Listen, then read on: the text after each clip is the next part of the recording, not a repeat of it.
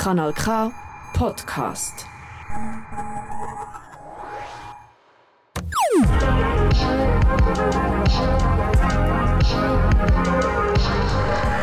Kanal K. Kanal K. Queer Up Radio.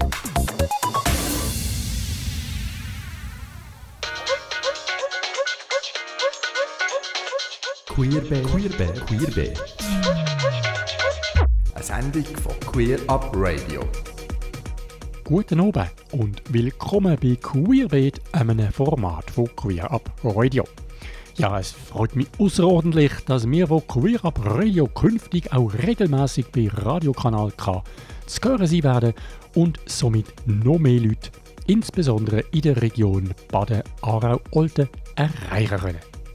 Queer Up Radio berichtet seit 2003, damals noch unter dem Namen Gay Radio, wöchentlich über LGBTIQ plus Themen in der Schweiz und auf der ganzen Welt. Die heutige Ausgabe ist ein Special zu 50 Jahren homosexuelle Arbeitsgruppe in der Schweiz, beziehungsweise ein Rückblick aufs Jubiläumsfest von Hubs Queer Basel, wo am 25. Juni stattgefunden hat.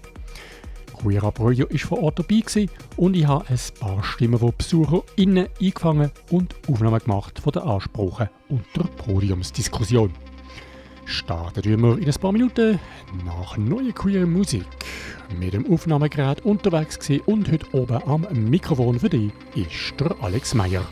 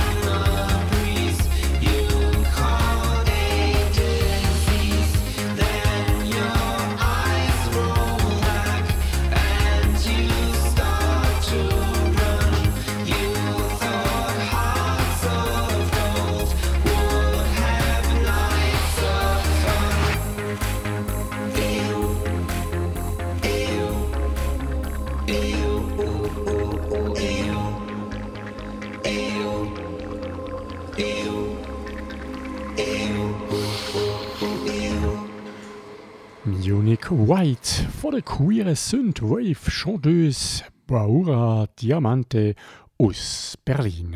Hier bei Queerbeat, einem Format von Queer Up Radio. Die Paura hat ihre Wurzeln im Dark Wave Gothic Tape Underground von den frühen 90er Jahren. Nach diversen Bandprojekten und über 20 Jahren Schweigen hat sie sich jetzt mit ihrem ersten offiziellen Album Tango zurückgemeldet. Musikalisch und textlich bewegt sich Paura Diamante bewusst abseits von gängigen Formaten. Die zehn Stück vom Album Tango befassen sich mit verschiedenen Perspektiven auf die europäische Dekadenz in den 20er Jahren vom 21. Jahrhundert.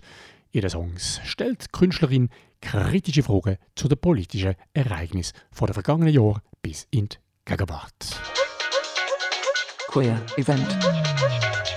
Vor 50 Jahren war die Welt noch eine andere und die Situation für queere Menschen anfangs 1970er Jahre um einiges schwieriger als heute. Im März 1972 ist in der Schweiz der Film nicht der Homosexuelle ist pervers, sondern die Situation, in der er lebt, vom Rosa von Braunheim über die Leinwand geflimmert und hat schlagartig einer ganzen Generation von Schwulen die Augen geöffnet. Noch im März 1972 ist TAZ Homosexuelle Arbeitsgruppe Zürich gegründet worden. Und Ende Juni haben sich auch in Basel mehrere Personen zu der HABS Homosexuelle Arbeitsgruppen Basel zusammengefunden. Und im Dezember ist dann auch die HAB Homosexuelle Arbeitsgruppe Bern gefolgt.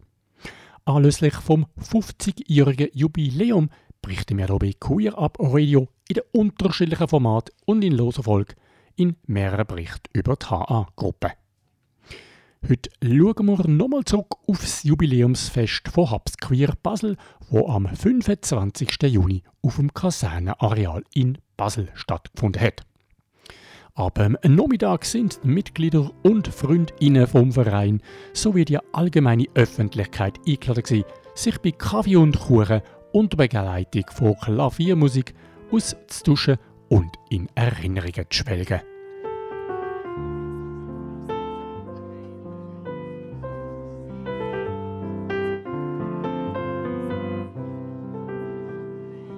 Am späteren Nachmittag ist es dann weitergegangen mit einer rund einstündigen Podiumsdiskussion über die Vergangenheit, Gegenwart und Zukunft mit Zeitzeugen aus der Gründungsphase der HABS und mit VertreterInnen aus Politik von früher und heute sowie von befreundeten Vereinen.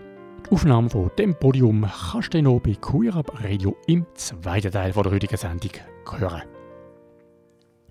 Im Anschluss ans Podium und einer kurzen Pause sind Ansprachen und Grußbotschaften von den RegierungsvertreterInnen aus Baselstadt und Baselland sowie von den beiden Dachorganisationen Los und Pink Cross und von Queer Amnesty auf dem Programm gestanden. Die entsprechenden Aufnahmen gibt es bitte später noch in dieser Stunde. Beim Jubiläumsfest 50 Jahre Habs Queer Basel ist es nach der offiziellen Ansprache Zeit für ein Apero und nochmal Gelegenheit, miteinander ins Gespräch zu kommen. Zumindest bis zum Start vom Obig-Programm. Das hat aus zwei Konzerten bestanden. Zuerst ist das Publikum in Genuss von mehreren Kostproben vom Schulenmännerrot Zürich, kurz Schmatz gekommen.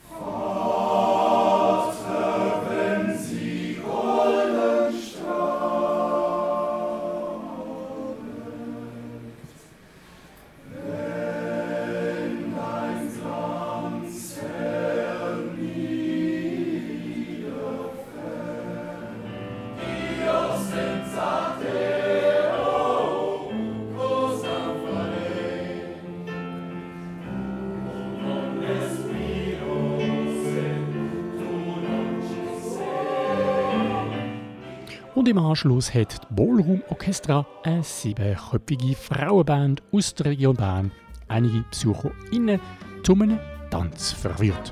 Whatever load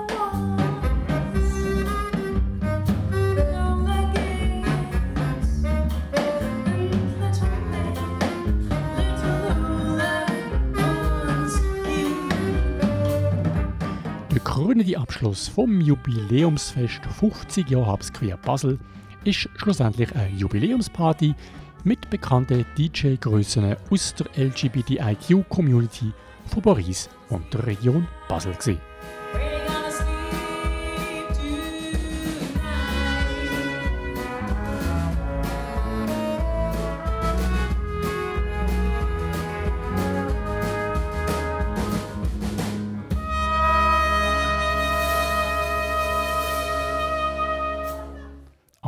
Nachmittag vom Jubiläumsfest habe ich mich mit meinem Aufnahmegerät unter BesucherInnen gemischt und von zufällig getroffenen Personen wissen, was für sie Tabs bzw.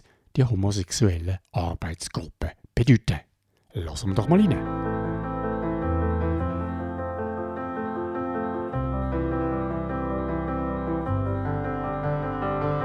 Bin vor allem am Anfang an dabei, eigentlich oder fast Anfang an dabei. Tabs bedeutet für mich, dass die Schwulen öffentlich geworden sind. Also ich finde es total wichtig, dass es die Gruppen gibt, dass die ähm, eben auch wieder zu dieser Sichtbarkeit beitragen in der Stadt. Vor allem auch, dass es einen Anlaufort gibt für, ähm, für Menschen, die entweder also, entdecken, dass sie schwul oder lesbisch oder bisexuell sind ähm, und sich dann können an Hubs wenden oder aber Leute, die dazuziehen und hier eine Anlaufstelle haben, um in Kontakt zu kommen mit, mit der Community und irgendwie über das vielleicht auch so einen Eintrittstor äh, haben. Also ich würde jetzt, wenn ich in eine andere Stadt ziehe, würde ich mich mal schlau machen, wo die Organisationen sind und das ist, ähm, ist äh, Wert Hubs jetzt in Basel für mich eine Anlaufstelle, nebst der ganzen politischen Arbeit natürlich, die dann auch gemacht wird. Ähm, wo wir, ich denke, wir alle den Hubs sehr viel verdanken oder auch den anderen homosexuellen Arbeitsgruppen. Die TAPS ist für mich eine ganz wichtige Organisation. gewesen. Ich bin relativ früh beigetreten und ich habe ja relativ so ein langsames Coming-out, gehabt, immer ein bisschen mehr und so. Und ich bin dort, die HAPS hat auch in Basel politisch sehr viel bewegt. Mitglieder von der HAPS sind sehr mutige Leute gewesen. Peter Thomme zum Beispiel, äh, der Rott, der im Grossrot war. Und als wir dann auch die Ausstellung gemacht haben, das Schule Basel, das waren auch die Leute um die gewesen, die dann dort angefangen haben, Politiker aus allen Lagern zu finden, die das unterstützt haben, auch finanziell und so. Und äh, das war für mich eigentlich dann das war einfach der Höhepunkt, gewesen, als ich äh, jünger war, wir, die, wo die Ausstellung hier stattgefunden hat und Habs eine ganz wichtige Rolle gespielt. Tabs Queer Basel macht viel auch im Hintergrund. Das heißt, als schwuler Mensch bekommt man es nicht so direkt mit, sondern es ist etwas, was einfach im Hintergrund abläuft und dass viele dort etwas machen. Von dem her, ich persönlich bin sehr dankbar, dass es diese Organisation gibt. Sie steht ja nicht so stark in der Öffentlichkeit, dass man jetzt das als junge Schwule wirklich realisiert, was die alles machen nebendran. Von dem her ist es gut, dass es sie gibt. Und ich bin froh, haben sie jetzt 50 Jahre überstanden im Kampf und eben noch weitere 50. Für mich bedeutet HAPS, das ist einfach die erste äh, Vereinigung, die ich eigentlich kenne, die sich eingesetzt hat für homosexuelle Gruppierungen, Frauen und Männer. Und die gibt es schon u lang und gibt es immer noch und das finde ich ganz toll. Ich habe manchmal ein bisschen, haben wir gerade vordiskutiert, ein bisschen Bedenken, gibt es sie echt noch lang, weil es gibt, man sieht nicht viele Junge, die hier mitmachen, es sind viel Ältere. Ähm, wir hoffen, dass sie weiterhin bestehen kann. ist natürlich seinerzeit, als ich jung war, als man TAPS gegründet hat, das Kontrastprogramm zur restlichen schwulen Szene. Also, wo ja dann sehr versteckt in der Bär und so clandestin war, ist das, das erste Mal gesehen, dass man Menschen begegnet ist, die noch andere Bedürfnisse haben als nur gerade rasche sexuelle Kontakt, sondern man hat sich auch sozial, man hat etwas, hat ein Ziel gehabt, politisches, man hat etwas erreicht und es bedeutet für mich heute, nach so vielen Jahren, eine gute Geschichte, die ganz lang war. Ich bin nicht mehr sicher, ob es TAPS in der Form, wie sie heute existiert, noch braucht. Ich wäre eher der Meinung, dass man das anders müsste organisieren aber ich bin unterdessen in einem Alter, wo ich nicht mehr so für die Zukunft muss arbeiten muss. Ich finde auch toll, dass es viele junge Leute gibt, die nachkommen, die das alles in die Hand nehmen, es ist ihre Zukunft, nicht meine. Meine ist nicht mehr anders. Ähm, das ist eigentlich das Gründungsorgan der AIDS-Hilfe. Also die AIDS-Hilfe ist aus dem entstanden. Das ist so aus dem Selbsthilfe, ähm, äh, Selbsthilfecharakter von der HAPS aus der ersten Zeit von HIV, haben Sie dort das überhaupt ermöglicht, dass die AIDS-Hilfe können geben Ja, Hubs Queer Basel hat äh, unterschiedliche Bedeutungen. Einerseits äh, ist es wie so über 50 Jahre eine Organisation, die äh, in unterschiedlichen Kontexten sich immer wieder zu Wort gemeldet hat. Es ist äh, eine von mehreren Institutionen in dieser Stadt, wo, ähm, wo wichtig ist. Aus den Hubs sind einige äh, andere entstanden. Andere sind neben den Hubs entstanden. Ich denke, so Strukturen sind wichtig, weil sie sie immer mal wieder braucht. Und wenn man sie nicht so braucht, dann hat man das Gefühl, sie seien überflüssig. Aber ich glaube, es ist wichtig, dass sie immer da sind. Wenn, wenn's, wenn der Wind mal kehrt, dann sind die Strukturen eben da. Dann kann man darauf zurückgreifen. Und das dunkelt mich sehr wichtig.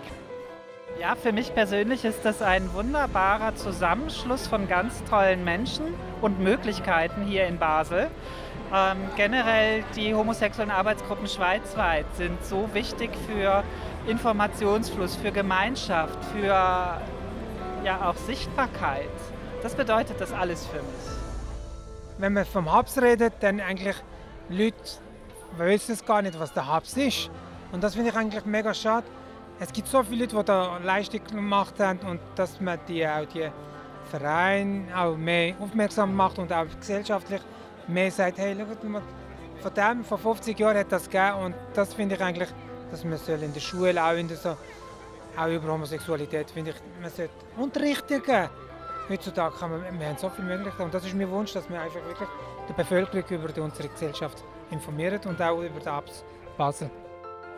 Also im Raum Basel ist es die LGBTIQ-Organisation. Also früher vor allem als schwule Männerorganisation bekannt, aber äh, lokal ist es einfach ein Name. Habe sehr viel, weil sie steht für Sichtbarkeit, für, für, für Werte, die noch bei der Gesellschaft müssen ankommen müssen. Und bietet aber auch Platz für die vielen Subkulturen, die es gibt in diesem queeren Spektrum. Und darum finde ich TAP sehr wichtig und, und soll weitere 50 Jahre bestehen. Ich freue mich im Namen von Pink Cross für das Engagement, das wir seit 50 Jahren in Basel, wie aber auch dann zu späteren Zeitpunkten feiern haben, eben in Bern, in Zürich, Luzern. Ich glaube, das ist ganz extrem wichtig, dass wirklich sozusagen an der Basis in den Orten, in den einzelnen Städten Arbeit gemacht wird, weil dort wird Vielfalt gelebt, dort wird Vielfalt spürbar und ich glaube, das ist etwas Entscheidendes. Die homosexuellen Arbeitsgruppen sind ganz wichtig auch für die Gründung der Dachverbände wie Los und Pink Cross, weil wir uns ja auch gegründet haben, um nationale Verbände zu sein für die regionalen Organisationen. Ich habe TAPS als queere Baslerin natürlich schon lange auf dem Schirm und einerseits ist es auch einfach immer schön zu wissen, dass es eine Organisation gibt, die sich regional einsetzt, die da ist, wo man auch hingehen kann. Und mein Lieblingsmoment ist jede Woche immer der Dienstag, wenn Zischbar ist in Basel und man kann mit allen Queers vor der Kaba sitzen und das genießen.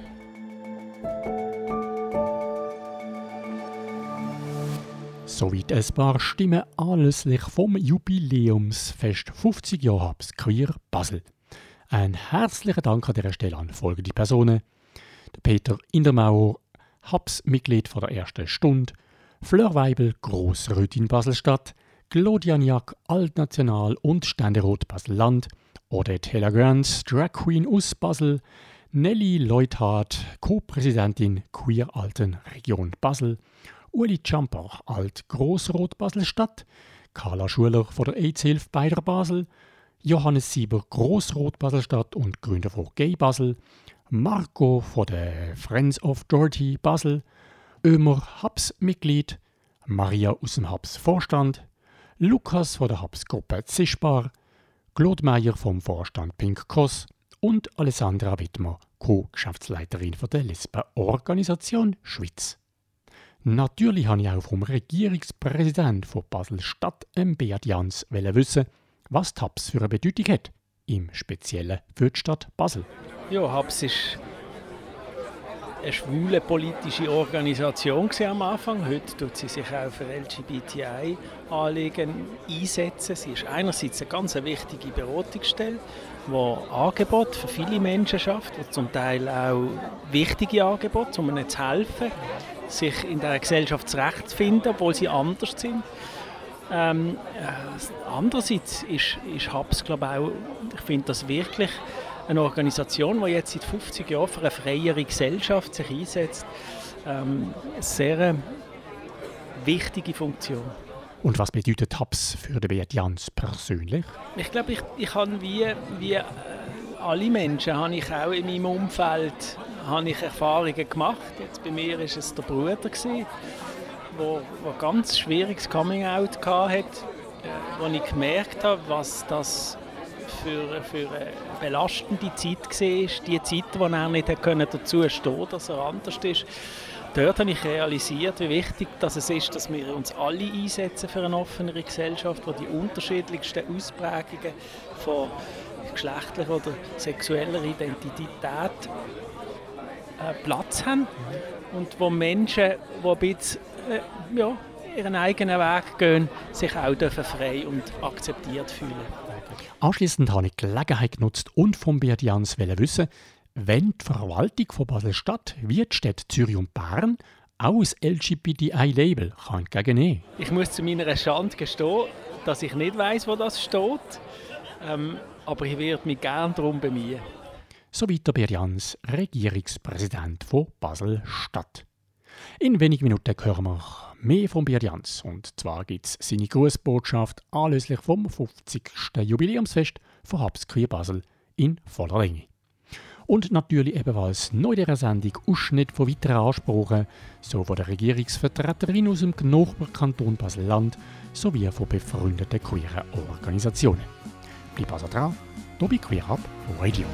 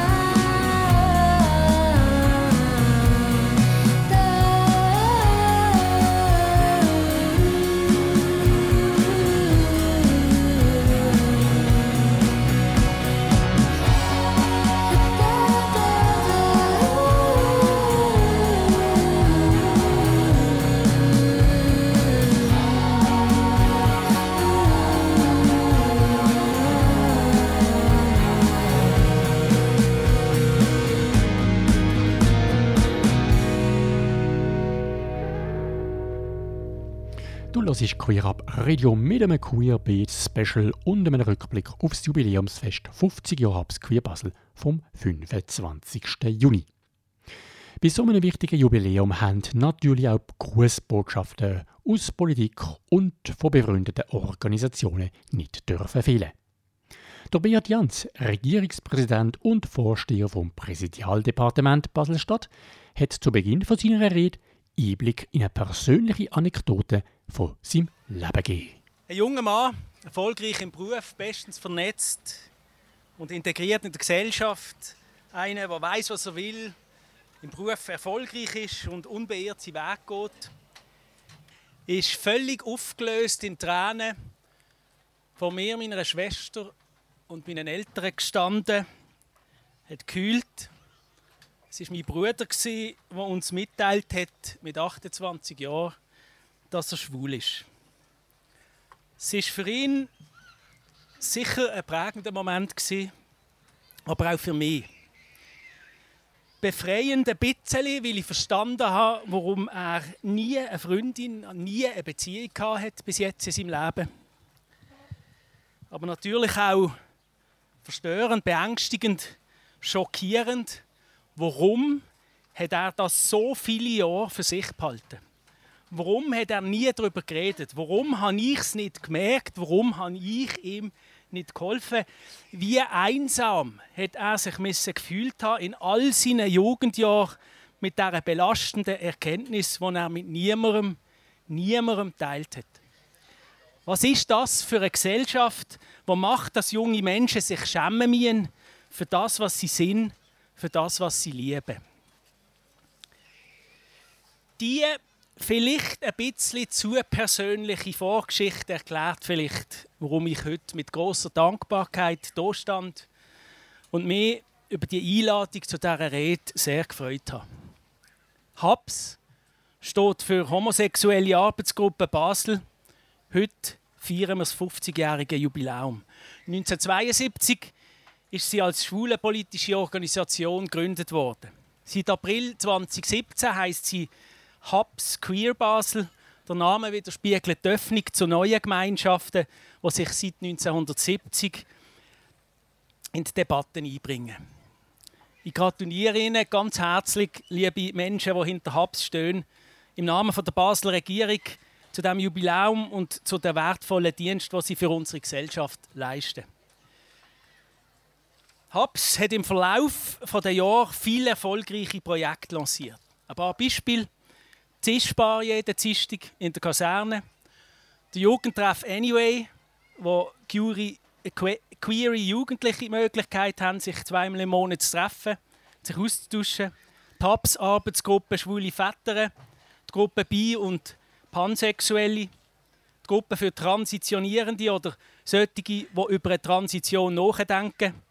Und natürlich die seit 1974 bestehende Telefonberatung von der HABS, äh, wo auch im digitalen Zeitalter eine niederschwellige Anlaufstelle für LGBTI-Menschen ist, was es braucht.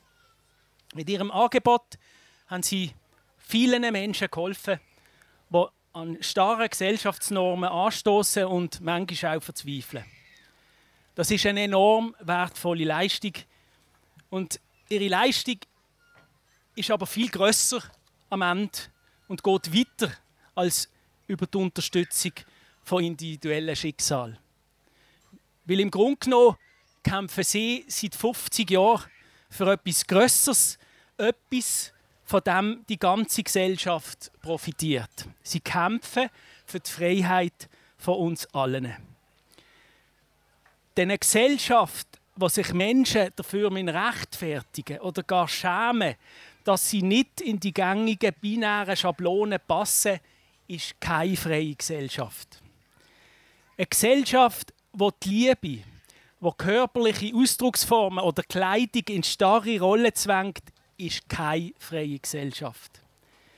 Und eine Gesellschaft, die bestimmte Lebensformen über andere Lebensformen stellt, obwohl die die Freiheit von anderen in keiner Art und Weise einschränken, ist eine unfreie, eine ungerechte Gesellschaft. Und diesen Kampf führen sie, liebe Habs, zusammen mit vielen anderen stolz, beharrlich, würdevoll. Und sie feiern den Kampf erfolgreich. Seit dem Anfang ist vieles passiert, zum Glück, auch in der Gesellschaft. Da ist zum Beispiel die deutliche Annahme von der Initiative Ehe für alle in Basel mit drei Viertel Ja-Stimmen. Und ab 1. Juli, ab nächsten Freitag, ist es tatsächlich möglich, gleichgeschlechtliche Paare können heiraten. Und ich darf sagen, dass mein Gotti Meitli am 1. Juli am 10. Uhr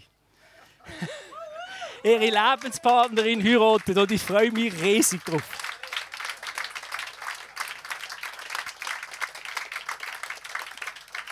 Aber auch die von der Bevölkerung gutgeheißene Ausweitung von der Antirassismus-Strafnorm auf die sexuelle Orientierung ist, glaube ich, ein klares Zeichen dafür, dass Diskriminierung abgelehnt wird.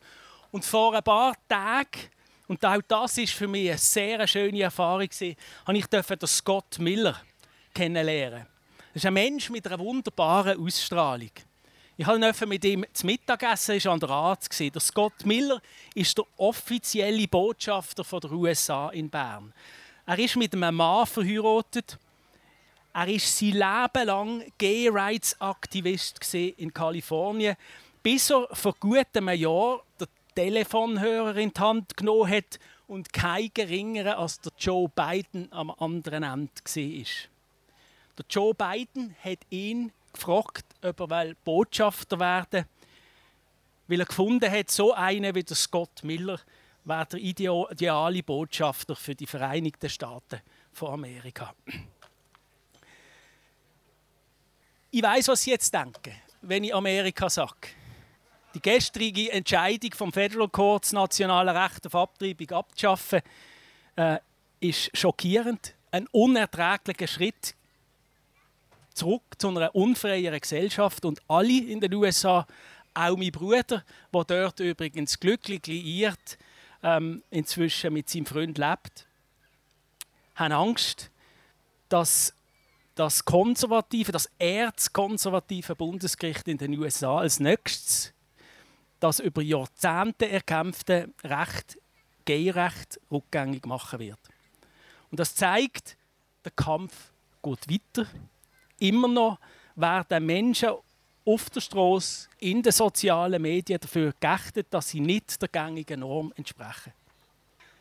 Der Regierungsrat hat das Problem auch erkannt und darum als erster Deutschschweizer Kanton im Parlament eine Revision vom Gleichstellungsgesetz vorgelegt, äh, wo der Gleichstellungsauftrag eben explizit erweitern soll. Wir wollen damit auch das binäre starre Gerüst, wo simpel zwischen Mann und Frau unterscheiden will, aufbrechen, ohne die Gleichstellung der Frau zu schwächen.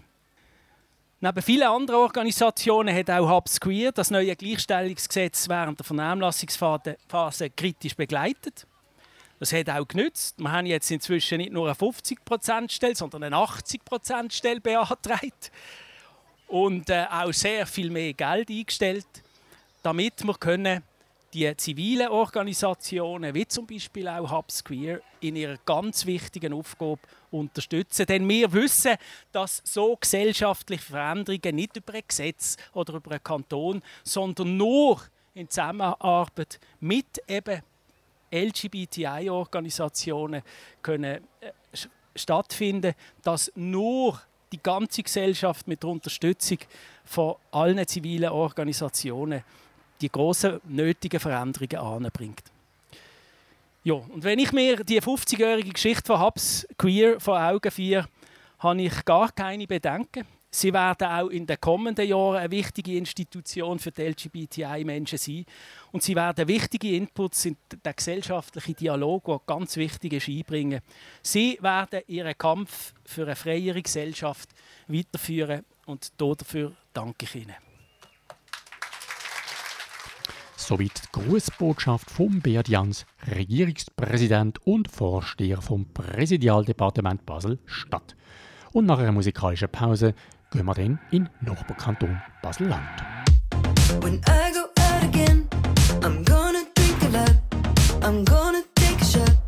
Cause that's just what I. Want,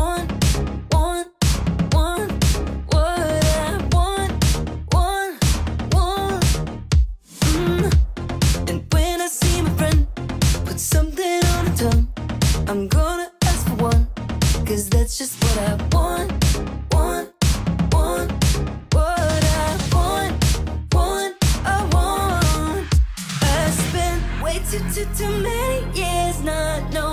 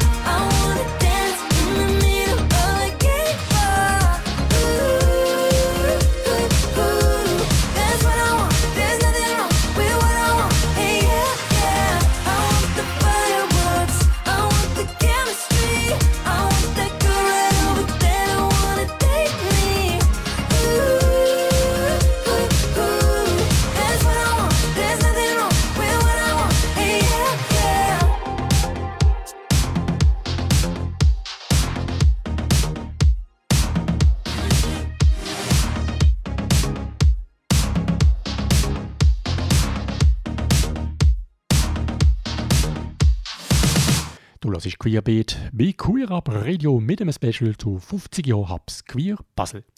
Nach der Rede vom Vertreter aus dem Kanton Basel-Stadt, wo wir vor ein paar Minuten gehört haben, hat auch die Vertreterin aus dem Nachbarkanton Basel-Landschaft, die Regierungsrätin Kathrin Schweizer, unter anderem die erfolgreiche Arbeit von der Hubs in den vergangenen 50 Jahren gelobt.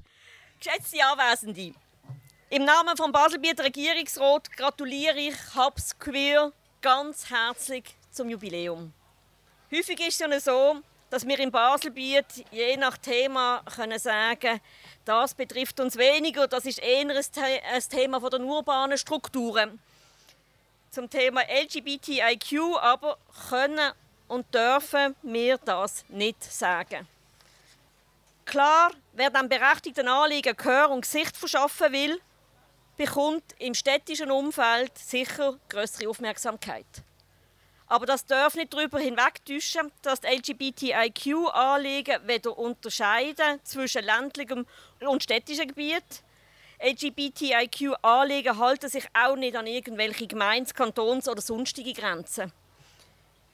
LGBTIQ ist schlicht ein Anliegen, das die gesamte Gesellschaft betrifft.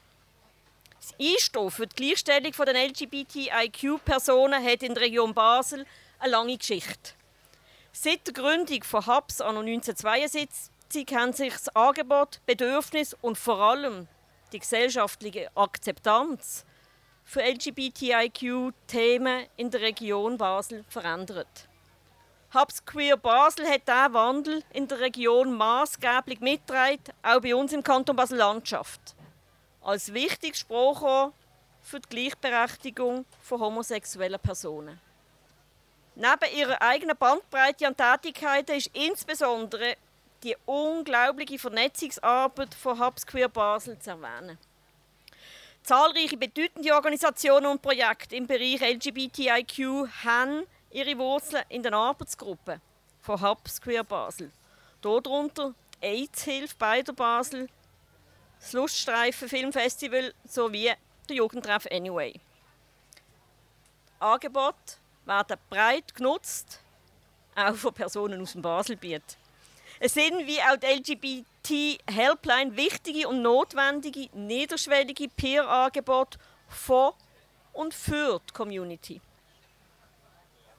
Hubs Queer ist unterdessen viel mehr als eine schwule politische Organisation. Sie ist eine Plattform für queere Projekte, Austauschmöglichkeiten und Beratungen.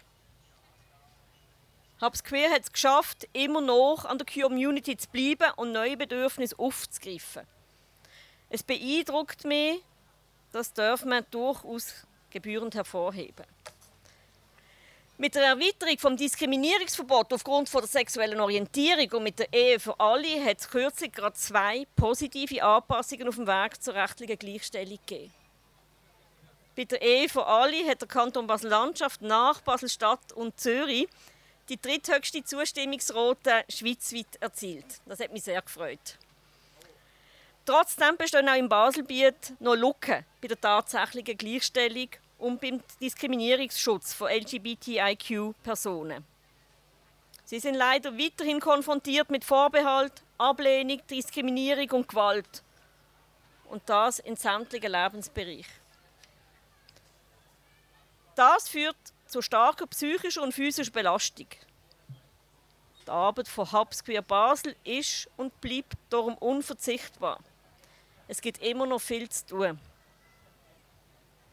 Auch der Kanton Basel-Landschaft möchte sich stärker engagieren. Aktuell erarbeitet die kantonale Fachstelle für Gleichstellung, die nicht in meiner Direktion angesiedelt ist, aber sie schafft einen Vorschlag für die verschiedenen LGBTIQ-Anliegen in der Baselbieter Verwaltung und im gesamten Kanton, dass die enger aufgegriffen werden, sichtbarer gemacht und tatkräftig angegangen werden können. Das grösste Anliegen ist hier dabei, eng mit den Organisationen der Community zusammenzuarbeiten. Der Kanton Basel-Landschaft möchte Massnahmen ergreifen, um Gewalt und Diskriminierung gegen LGBTIQ-Personen zu bekämpfen. Im Vordergrund stehen kantonale Sensibilisierungs-, Präventions- und Monitoring-Massnahmen. Die Polizei Basel-Landschaft beteiligt sich darum am Swiss Crime Survey 2022. Ziel ist es, endlich aussagekräftige Daten zu Hate Crimes im LGBTIQ-Bereich im Kanton Basel-Landschaft zu bekommen. Im Anschluss sollen dann notwendige Maßnahmen geprüft und allenfalls ergriffen werden. Sie haben es gehört, es gibt nicht nur viel zu tun, auch bei uns in der Landschaft machen wir schon einiges. Vor allem dank Hubs Queer Basel. Darum noch einmal meine besten Wünsche, vor allem für die kommenden 50 Jahre. Denn ich bin überzeugt, dass wir alle zu diesem Thema aktiv bleiben müssen. Denn wie hat der deutsche Politiker einmal so treffend gesagt, Wer sich auf seinen Lorbeeren ausruht, trägt sie an der falschen Körperstelle. Soweit die Grußbotschaft von der Katrin Schweizer, Regierungsrätin aus dem Kanton Basel-Landschaft, anlässlich vom Jubiläumsfest 50 Jahre Hubs Queer Basel.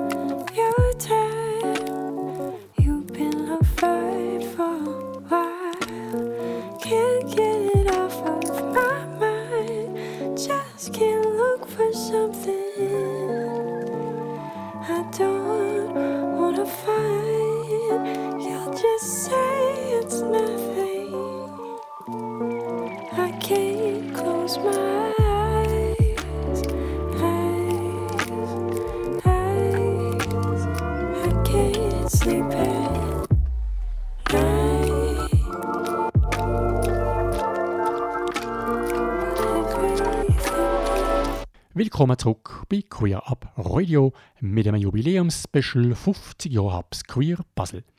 Am 25. Juni hat der Verein gefeiert und neben RegierungsvertreterInnen aus den beiden Basler Halbkantonen haben auch die beiden Dachorganisationen Los und Pink Cross auf die letzten 50 Jahre zurück und auf bevorstehende Herausforderungen vorausgeschaut. Hier zuerst Alessandra Wittmer von der Los, der Lesbenorganisation Schweiz. Hallo miteinander, mein Name ist Alessandra Wittmer. Ich darf euch heute stellvertretend für die Lesbenorganisation Schweiz gratulieren. Also ich darf natürlich der Hubs Queer Basel gratulieren zu diesem schönen Geburtstag. Und eben, es freut mich sehr, dass ich das machen darf, weil ich ja selber Baslerin bin. Mein jetziger Job verschlägt mich in alle möglichen Städte in der Deutschschweiz, aber ich bin doch auch sehr glücklich, dass ich heute mal ein Heimspiel habe. Ja, 50 Jahre Hubs Queer Basel. Das ist wirklich ein wunderschöner Grund zum Feiern. Und es ist eben auch das Resultat von einem langen und von einem kämpferischen Atem. Los ist 1989 gegründet worden mit der Idee, dass man Lesben will auf einer nationalen und auf einer bundespolitischen Ebene eine Stimme geben. Man hat sich also koordinieren, man hat sich zusammenschließen. Das ist aber ja auch nur möglich gewesen, weil es regional bereits all die Kollektiv, all die Austauschgefäße und all die Grüppli gegeben hat. Und da hat eben auch die Hubs dazugehört, wo es ja schon fast zwei Jahrzehnte länger gegeben hat. Die Entstehung von der Dachverband Los und Pink Cross geht also auch wirklich auf eure Existenz und auf euer historisches Engagement zurück. Und darum ist da auch der Moment, zum nicht nur Happy Birthday sagen, sondern auch zum Danke sagen. Weil es braucht nicht nur den nationalen Effort, es braucht auch das regionale Engagement. Dank Organisationen wie euch wird die queere Community in Basel spürbar, sie wird erlebbar und das ist unglaublich wichtig. Die Lesben und Bisexuellen und Queers, die wir bei der Los vertreten, haben bekanntlich nicht immer eine einfache Geschichte mit so Strukturen, die die gesamte Community einbeziehen wollen als Frauen, die trans und cis sind, aber auch als nicht-binäre Menschen, als genderqueere Menschen, bringen wir teilweise andere Diskriminierungserfahrungen und auch andere Anliegen und auch andere Lösungsansätze in die Queerbewegung. Ich will jetzt aber nicht nur darüber reden, was uns alle unterscheidet, sondern auch, was uns verbindet. Weil es dunkt mir nämlich, dass auch ein neuer Wind weht. Wenn ich jetzt sehe, wie wir auch bei den nationalen Organisationen für die unterschiedlichen Anliegen von der LGBTIQA-Plus-Community kämpfen, dann stimmt mir das sehr, sehr zuversichtlich. Weil wir engagieren uns schlussendlich fürs Gleiche. Uns verbindet der Mut und der Stolz und auch die Freude, dass wir kompromisslos wir selber sind. Und uns verbindet der Wille, dass wir zusammen für das kämpfen. Manchmal machen wir das nebeneinander, manchmal machen wir es miteinander. Wir machen es immer Schultern an Schultern und voneinander lernend. Und das ist das Wichtige. Unsere Community ist mehrstimmig, die Bewegung ist vielstimmig und das ist gut so. Es tun sich ganz viele schöne Sachen auch in Basel, wo wir hoffentlich bald dürfen ein Gleichstellungsgesetz verabschieden wo nicht nur zwei, sondern alle Geschlechter umfasst und wo eben nicht nur Heteros, sondern auch Queers zugute kommt. Ich freue mich schon jetzt darauf, diesen Erfolg mit euch allen zu feiern und dafür zu sorgen, dass Basel noch queerer und inklusiver wird. Alessandra Wittmer von der Lesbenorganisation Schweiz, die unter anderem auf die Wichtigkeit der Zusammenarbeit hingewiesen hat. Der Marco Meyer, Vorstandsmitglied von Pink Cross, einem Dachverband der Schwulen und Bimänner, wiederum hat in seiner Rede den VorkämpferInnen gedankt und auf ein aktuelles erschütterndes Ereignis vom Vortag bezogen.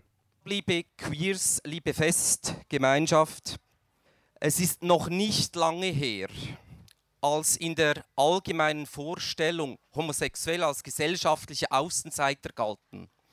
Die oder der gewöhnliche Homosexuelle war für die Mehrheit der Gesellschaft im Gründungsjahr der Hubs im Jahr 74 wohl mehr ein Phantom.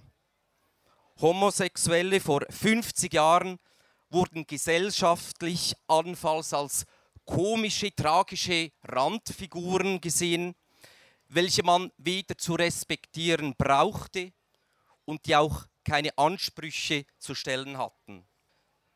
Wer damalige Zeitzeugen heute hört oder vielleicht auch mediale Beiträge aus dieser Zeit liest, heute liest, kann sich wahrscheinlich als etwas jüngere Person gar nicht vorstellen und ausmalen, wie es sich wirklich damals anfühlte, in einer Gesellschaft zu leben, welche das Queersein weder akzeptierte noch tolerierte. Deshalb habe ich größten Respekt vor all den Generationen an Queers vor mir, welche sich in früheren Zeiten, ja gar Hunderten, in Basel, aber auch in Bern, Zürich, Winterthur, Luzern, Genf, in weiteren Städten der Schweiz, aber auch international engagierten, für eine offene Gesellschaft auch einsetzen. Zu einer Zeit, in welcher unsere Vorkämpferinnen und Vorkämpfer teilweise effektiv Kopf und Kragen riskierten. Deshalb sage ich heute an diesem Jubiläum einfach Dankeschön. Danke für euren großen Mut, euren Einsatz, eure Ausdauer und eure Kraft. Liebe Queers, liebe Festgemeinschaft, 50 Jahre sind vorbei. In dieser Zeit hat sich die Community wie auch zum Glück die ganze Gesellschaft in der Schweiz stark in unserem Interesse weiterentwickelt. Wir haben es heute bereits mehrfach gehört, das Sexualstrafrecht wurde mehrfach modernisiert, das Ehe- und Partnerschaftsrecht wurde weiterentwickelt, das Ausländerrecht korrigiert, der körperlichen wie auch der psychischen Gesundheitsprävention mehr Beachtung geschenkt und vielem weiteren mehr.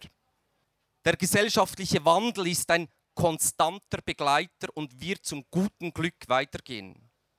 Aber vergessen wir nie, dass es auch heute hier in Basel wie in der ganzen Schweiz nach wie vor zahlreiche Menschen gibt, welche nicht in einem offenen Umfeld eingebettet sind. Vergessen wir nicht, dass wir in der Schweiz in einer unglaublich privilegierten Situation leben dürfen im Vergleich zu Menschen in zahlreichen anderen Ländern. Vergessen wir nicht, dass eine Attacke jederzeit hier in der Schweiz oder im Ausland traurige Realität sein kann.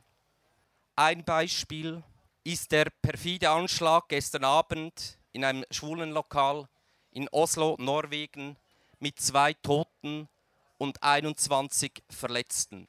Vergessen wir nie, dass uns die Geschichte eines wirklich lehren sollte. Jede gesellschaftliche und progressive Bewegung nach vorne provoziert immer wieder auch die Gegenbewegung. Deshalb fordere ich euch auf, engagiert euch für eine offene und vielfältige Gesellschaft in eurem Umfeld, in eurem privaten Umfeld, in euren Vereinen. Denkt insbesondere an euren Arbeitsort, wo ihr so viel alle beeinflussen könnt. Und denkt auch unter anderem an die Schulen. Vielfalt, liebe Queers, heißt für mich, Diversität der Gesellschaft zu anerkennen, nicht nur im Aspekt von Queers. Da gehört noch viel mehr auch dazu. Beispielsweise Geschlecht, sexuelle Orientierung, Geschlechtsidentität, Alter, ethnische Herkunft, Nationalität und Hautfarbe, Religion und Weltanschauung, körperlichen, geistigen und seelischen Handicaps oder auch soziale Herkunft. Leben wir die Vielfalt, zelebrieren wir die Vielfalt, vergessen wir aber nicht, dass es für uns eine große Verpflichtung ist, auch in den kommenden Jahren und Jahrzehnten dafür einzustehen. Danke vielmals. Der Marco Meyer, Vorstandsmitglied von Pinkgos. mit einem Ausschnitt von seinen Worten anlässlich vom Jubiläumsfest 50 Jahre Hubs Queer Basel. Als letzter Redner hat schließlich der Stefan Faust von Queer Amnesty kurz über die aktuelle Situation in der Ukraine und die Arbeit von seiner Organisation geredet und Hubs mit einem kleinen Geburtstag ständig gratuliert. Was ich noch ganz persönlich möchte sagen, einfach wirklich vielen Dank für all die Menschen und da zähle ich mich auch dazu, die sich für unsere queeren Menschenrechte engagieren. Vielen, vielen Dank. Und ich will trotzdem vielleicht noch ein paar Worte zu Queer Amnesty sagen, weil viele Leute kennen Queer Amnesty gar nicht. Äh, wir sind eine reine freiwillige Organisation, darum habe ich auch nicht so eine formelle Rede vorbereitet, sondern ich habe mir erlaubt, einfach so ein bisschen frei zu reden. Wir sind eine Untergruppe von Amnesty Schweiz und kümmern uns vor allem um queere Menschenrechte, äh, nicht nur in der Schweiz, und das unterscheidet uns ein bisschen auch von anderen Organisationen, sondern auch international. Und wir haben äh, etwa 70 Aktivisten, etwa 1000, 700 bis 1000, ich weiß nicht so genau, Mitglieder und Spender, die uns finanzieren und wo wir vor allem im Bereich äh, queere Flüchtlingsarbeit leisten, also Betreuung, also Mentoring von Asylsuchenden in der Schweiz aus aller Welt. Äh, wir machen Kampagnenarbeit, wir haben ein kleines Redaktionsteam, das ein Magazin herausgibt und wir setzen uns natürlich auch für queere Menschenrechte im Bereich sexuelle Orientierung und Geschlechtsidentität ein. Äh, ich bin auch noch gebeten worden, ein paar Worte zu der Ukraine zu sagen. Es ist so, dass wir nicht so viele ukrainische Flüchtlinge betreuen, ein paar, und das sind Frauen und äh, Männer von nicht ukrainischer Nationalität. Weil, wie ihr vielleicht wisst, dürfen ukrainische Männer gar nicht ausreisen. Egal, ob sie schwul sind oder Transmenschen sind.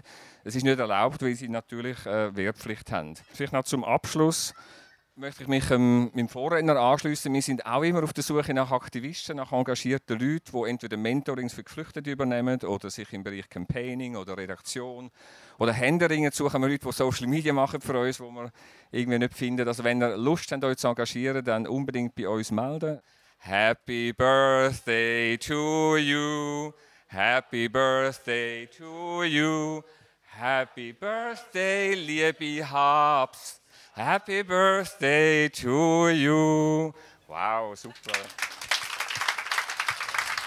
Soweit der Stefan Faust von Queer Amnesty und soweit Grußbotschaften und Ansprüche aus Politik und der queeren Community.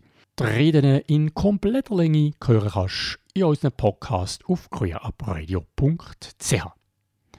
Im zweiten Teil vom heutigen Special, nach ein bisschen Musik, denn wie bereits angetönt, die Aufzeichnung von der Podiumsdiskussion, ein weiterer Programmpunkt am 50 Jahr Jubiläumsfest von Hubs Queer Basel.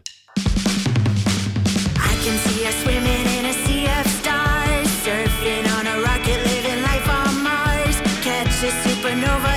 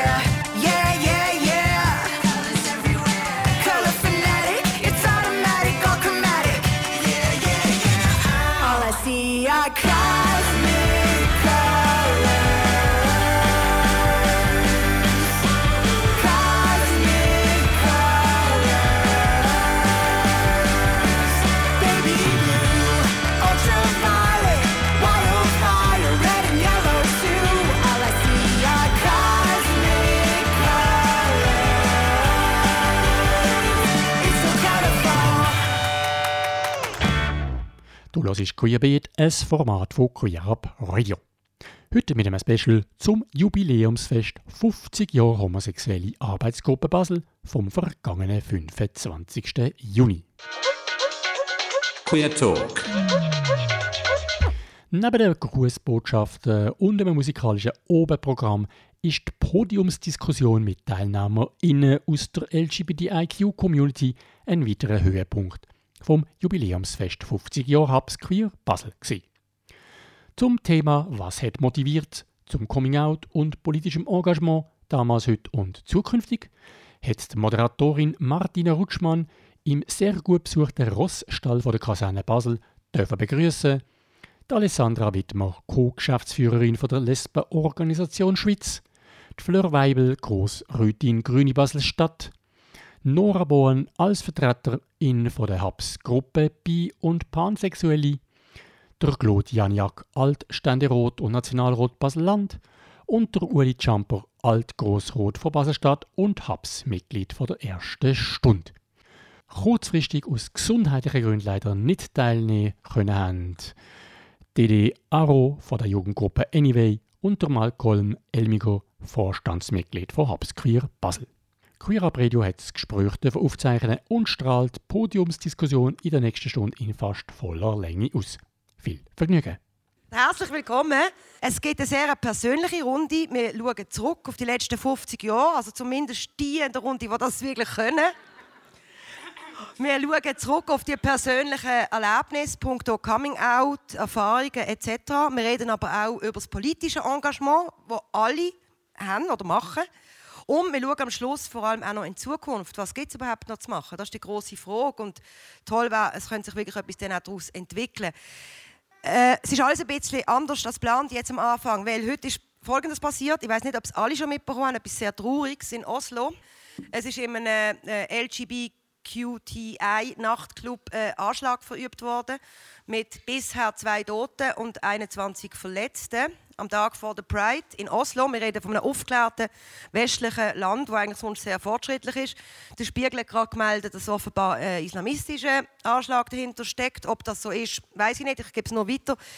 Ich möchte mit diesem Thema anfangen. Äh, 2022 Anschlag auf eine queere Bar mit Toten mitten in Europa. Was löst das in euch aus, wenn ihr das so hört?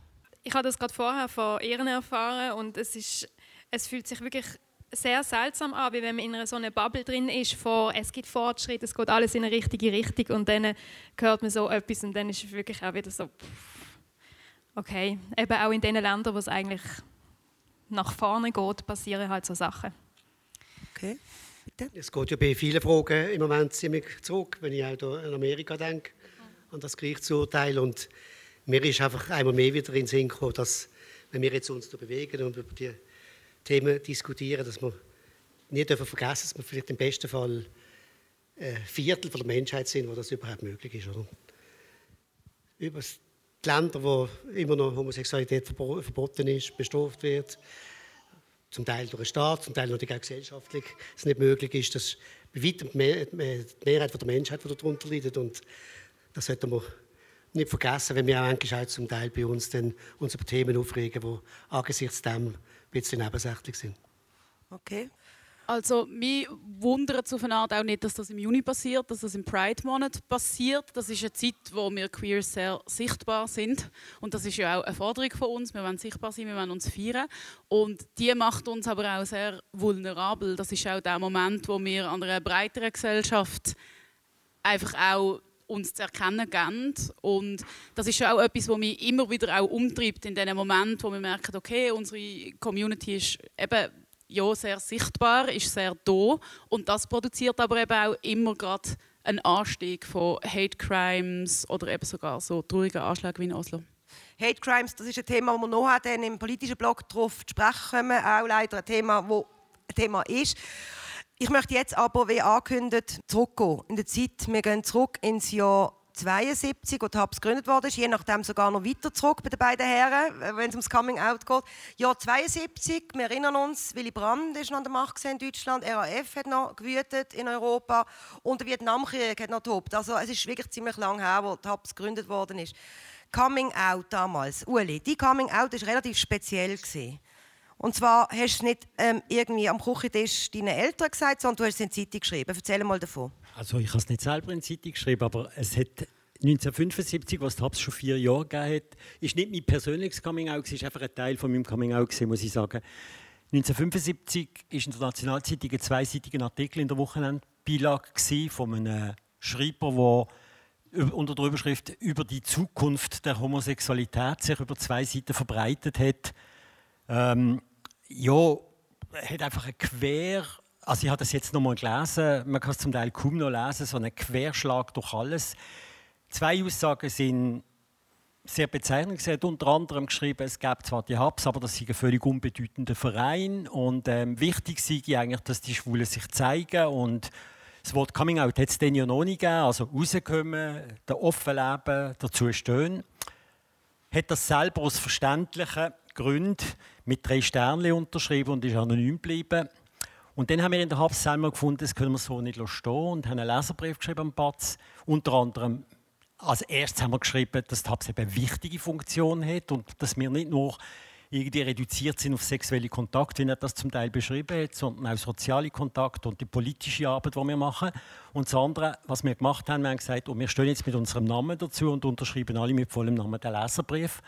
Und dann sind wir etwa 20 Leute gewesen, wo am einem Samstag in der, Bad, also in der Nationalzeitung einmal in einem Leserbrief namentlich erwähnt worden sind. Also dann hätte die ganze Stadt können lesen. Eben damals ist die Zeitung etwas gesehen, das die ganze Stadt gelesen hat. Genau. Und wir sind Reaktionen darauf gesehen.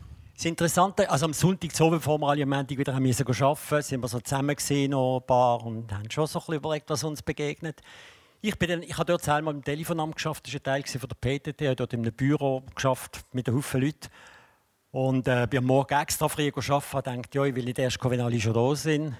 Ich komme ins Büro, dann ist meine Bürokollegin dort, die steht auf, umarmt mich und sagt, das ist so toll, was du da geschrieben hast und dass du das unterschrieben hast. Und ich finde das ganz toll und das ist so wichtig und hat nicht mehr aufgehört zu schwätzen und hat unter anderem den Satz gesagt, und ich weiß ja, dass du nicht einer bist, der mit kleinen Buben. Okay.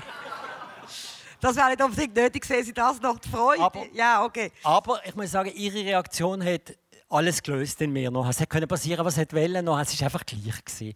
Und die Reaktionen sind durchgehend gut. Es hat einen der versucht hat, ein bisschen Wind machen gegen mich in den Büros. Aber der ist ziemlich abgeschifft bei allen. Und von dort weg ist das kein Thema mehr. Gewesen. Okay. Claude, auch du äh, äh gehörst zu den älteren Generationen auf dem Podium. Erzähl mal von deinem Coming Out. Kannst du dich überhaupt noch daran erinnern, wie, wo, was da genau war? Ja, es ist ein paar Jahre her, nehme ich an.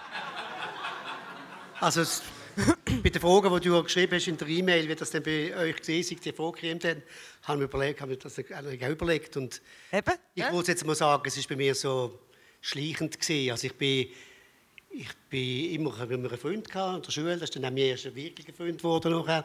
Und wir haben mir sagen heute noch immer noch, bevor wir es gewusst haben, haben es die anderen schon alle gewusst. Aber, und das ist dann irgendwie so, ich bin dann früher bei der HAPS Mitglied geworden, ich weiß nicht genau wie, aber sicher gleich nach, nach dem Entstehen, ich kann nicht sagen, in welchem Jahr. Ich kann mich erinnern, als es die erste Demo gegeben hat auf dem Marktplatz, da sind wir neben dran gestanden, haben uns nicht getraut, äh, dort zu gehen. Und dann ist das so... Also was für eine Demo ist das genau? Von der Haps? Haps von der Demo. Aha. gewesen. Wann ist das? gewesen? Ich weiß, weiß, weiß nicht, wann es war. Und dann, so in den 80er Jahren, dann bin ich auch in die Politik hineingekommen und dann ist man natürlich auch zunehmend mit politischen Fragen konfrontiert worden. Da habe ich mich dann relativ gleich immer für die Themen eingesetzt, ohne jetzt überall zu verkünden, wie es mit Privatleben ist. Ich kann mich gut erinnern, im Vorfeld von der Ausstellung der Schule Basel, da bin ich sehr aktiv gewesen. Habe da bei Politikern im Kanton Basel-Land hauptsächlich und in der Stadt äh, Namen gesucht, die es unterstützen oder auch Geld gesucht und so. Und, und dann ist irgendwo klar gewesen, dass, dass ich auch zur Familie gehöre. Und, aber ich habe mir selber also nie, Entf- im Entferntesten nicht gedacht, dass es dann 20 Jahre später auf Wikipedia heißt, ich sei der erste offene Politiker in der Schweiz. Und, und, und dazu kommt noch, dass äh, im Blick gestanden ist, 2005, wo du Nationalratspräsident geworden bist, ist eine riesige fette Headline gesehen, ein Schwuler ist höchster Schweizer. Also quasi, Jetzt, das ist noch ein Jahr vorher, jetzt geheißen im Blick, auch auf der ersten Seite, da habe ich auch, wisst ihr, am Abend vorher, als ich gewusst dass es kommt, ist das ja, ein bisschen ein komisches Gefühl, oder? Und dann ist da gestanden, der Schuler Nationalrat tritt zur Kirche aus. Das war wegen von, von der Abstimmung vom Partnerschaftsgesetz, haben wir, haben wir die, die, Kirchen aufgeregt. Oder? Und dann, das war der erste Schlagziele. Gewesen. Aber im Parlament hat das irgendwie überhaupt keine, ich nie ein Problem gehabt. Also das ist, ist immer klar gewesen. Also. Gut, das war schon in den 2000er Jahren, gewesen, geboren Ja. bist ein bisschen Also ich wohl sagen, in den 80er und äh, in den 80er, in den 80er Jahren in der kantonalen Politik habe ich mich dort sehr engagiert und dann, dann ist der Fall auch klar gewesen. Ich habe es den Leuten auch gesagt, also ich, ich habe nie irgendeine, ich habe nie irgendeine Pseudo-Freundin oder so. etwas. Das ist von dort her ist immer klar gewesen, wie ich, wie ich lebe. Aber eben, Pseudo-Freundin, das ist ein Thema, ist heute noch ein Thema. Wir, sind, wir schauen bei Profifußballern. Das Ja. ist häufig nicht nur die Freundin, sondern Pseudo-Ehefrau etc. Also, ist immer noch ein Thema, aber damals natürlich mehr. Ihr, die Frauen da oft in der Runde sind alle in den 80er Jahren geboren. Die einen früher noch, die anderen später. Aber in den 80er Jahren, also rechter Zeitsprung. Wenn ihr das so hört, dass man einen Leserbrief geschrieben hat, ein bisschen auch Angst gehabt vor den Reaktionen, so eine Headline im Blick. Was geht denn euch vor, wenn ihr das hört? Ist egal, wer zuerst antwortet. Fleur, bitte. Ähm, also ich kann vielleicht eigentlich recht gut selber an die, an die Geschichten anknüpfen, wo, wo ihr jetzt erzählt habt. Ähm, eben, ich bin 83 geboren und dann ist so der ähm, selber Realisierungsprozess von ah, ich bin irgendwie anders als die anderen ist so in den 90er Jahren ähm, gesehen und ich bin zusätzlich noch auf dem Land ähm, groß geworden in einem 700 Seelen Dorf und ich habe jetzt mal also, ähm, in Vorbereitung auf das Podium, als ich mir das überlegt habe, wie ist das eigentlich gesehen, habe ich wie so gemerkt, für mich eigentlich das Prägendste ist gesehen, dass ich mich wahnsinnig allein gefühlt habe in dieser Zeit. Ähm, also so in dieser Teenager-Zeit ist mir wie klar, gewesen, ich bin anders als alle anderen, aber das Thema ist nicht präsent gesehen, irgendwie in der Schule, in der Familie, es ist einfach nicht, nicht existent gesehen. Ähm, und für mich ist irgendwie noch auch lang so, so das Ding gesehen, von das, was ich irgendwie im Fernsehen dann zwar immerhin inzwischen mitgekriegt habe, in Form von ein paar lustigen Filmen, die es dann gegeben hat, äh, oder in der ersten Serie, wo, wo lesbische oder schwule Charaktere auftreten sind, habe ich wie so gedacht, okay, gut, das, in der großen Welt gibt es das, aber für mich wird das wie nicht relevant sein, weil wie, wie werde ich jemals irgendjemanden kennenlernen, wo ich quasi in so eine Beziehung rein könnte gehen und, ähm, und nachher ist für mich ganz wesentlich, und ich glaube, das ist nachher auch eigentlich so der, der Umbruchpunkt, wo dann das Internet gekommen ist. Und so die ersten Chatrooms, w- kann man sich heute nicht mehr vorstellen, wie die funktioniert haben, äh, wo dann aber die ersten Kontakte möglich geworden sind. Und, ähm, Also in der freien Wildbahn hast du niemanden kennengelernt, vor, vor dem Internet? Nein. Ist das am Land gelegen? Das ist jetzt nicht, das ist jetzt nicht, das ist nicht böse gemeint, aber auf dem Land ist es wahrscheinlich schon ein bisschen konservativer. Sag jetzt mal, als in der Stadt. In der Stadt hat es immerhin lokal gegeben zu dieser Zeit. Es ist, erstaunlich, es ist eigentlich nur erstaunlich. gewesen. Ich habe ich wie nicht einen Anknüpfungspunkt gefunden, um quasi für mich selber mich zu outen. Und ähm, ich habe dann später erfahren, dass es, dass es jemanden gegeben hat in meinem Alter, in meinem Dorf, der dann auch lesbisch geworden ist. Das hat man aber dann nicht herausgefunden. Ähm, und was interessant ist, apropos Zeitung, ich hatte dann, also ich hatte mein Coming Out gehabt, und dann im Abstimmungskampf zum Partnerschaftsgesetz hat Volksstimme ein Interview gemacht mit mir und dort bin, habe ich mich quasi dazu entschieden, mich öffentlich zu outen. Also auch Zeitung? Ja. Ja, genau. Ja. Eine Baselbieter Zeitung ist das gesehen, wo Also die Volksstimme wird heute mehr gelesen als Batz Oh, im äh, oh, okay, eine Oberbaselbieter Zeitung. Und, und wegen deiner Frage wegen dem Konservativen, weil ähm, das haben nachher, hat nachher zum Beispiel mein Sportverein, wo ich nicht geoutet bin, hat das dann gelesen gehabt. Und die sind ein bisschen eigentlich wie pikiert gesehen nachher. Dann haben wir gefunden, wieso hast du uns das nie gesagt? Also haben gar nicht irgendwie abwertend oder so reagiert. Das ist sehr eine positive Reaktion gesehen. Und ich habe auch oft das Gefühl, es ist auch viel gesehen, wo ich selber einfach Angst habe und immer so vorausgesetzt habe, das wird irgendwie schwierig. Und es ist aber eigentlich irgendwie, ich habe äh, Glück gehabt von den Reaktionen von meinem Umfeld. Also das heißt, du hast nie das, das schwierige ähm, Momentum gehabt in deinem persönlichen Umfeld. Also von, von, von der Volksstimme an ist, ist es eigentlich wie, wie bei ihm, könnte man sagen, so ein bisschen Erleichterung gesehen. Habe ich das richtig verstanden? Ja, also für mich ist das ein absoluter Umbruch ähm, gesehen, also auch in der Familie. Oder? Es, ist wirklich, es ist wirklich ein Coming Out weil ich habe das lange mit mir herumgetragen. Ich habe das immer schon gewusst irgendwann. Ähm, aber nachher den Anlass zu haben, es meinen Eltern sagen zu können, also das war nicht mit der Volksstimme gesehen, natürlich, das war vorher gesehen. Ähm, und nachher hat also meine Freunde, es hat sich sehr viel verändert dann ab dem Moment, wo ich mein Coming Out hatte. Also im Positiven, verstanden? Im, Im Positiven, aber auch mein Umfeld hat sich verändert. Das ist dann, also dann auch mit dem, dann bin ich nach Basel gezogen und so, dann ist eh alles anders geworden. Eben, also doch, bis Stadt Landgraben. Vielen herzlichen Dank, Fleur. Alessandra, du hast wahnsinnig oft genickt jetzt. ja, also äh, anknüpfen an vielleicht die jetzige Zeit kann ich schon auch mit dem, dass ich natürlich jetzt durch die lose Berufslesbe bin und äh, dass ja die üblichste Schweizer Smalltalk-Frage ist, was schaffst Und äh, das heißt, ich out mich in sehr vielen Kontexten auch, wo das jetzt vielleicht nicht unbedingt gerade das größte Thema ist. Und das ist noch interessant, was das für auch Reaktionen teilweise ja, provoziert. Also letztens hat einmal jemand gesagt, also Lesbenorganisation, also Lesben, darf man das sagen? Und ich so, ja, das Wort darf man sagen. also ja, ähm, ich glaube eben halt so in einer öffentlichen Funktion sein, was ihr jetzt auch beschrieben habt, oder? Dass man ist dann halt auch immer gerade ähm, ja, überall sehr out und das finde ich aber ehrlich gesagt auch noch angenehm. Ich finde es gut, dass die Welt weiß, dass ich eine Lesbe bin.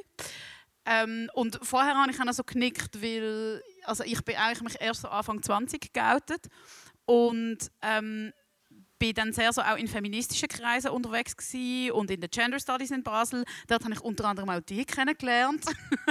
also so, ich habe wie auch noch so ein paar äh, Real-Life-Lesben müssen sehen, bevor ich mich dann mal als, als bisexuell geoutet habe.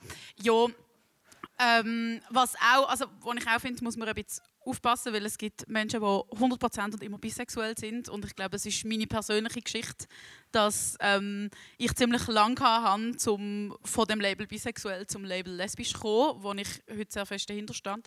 Ähm, ja, also das ist nicht, für mich ist es eine Zwischenstation gewesen, aber für ganz viele Bisexuelle nicht.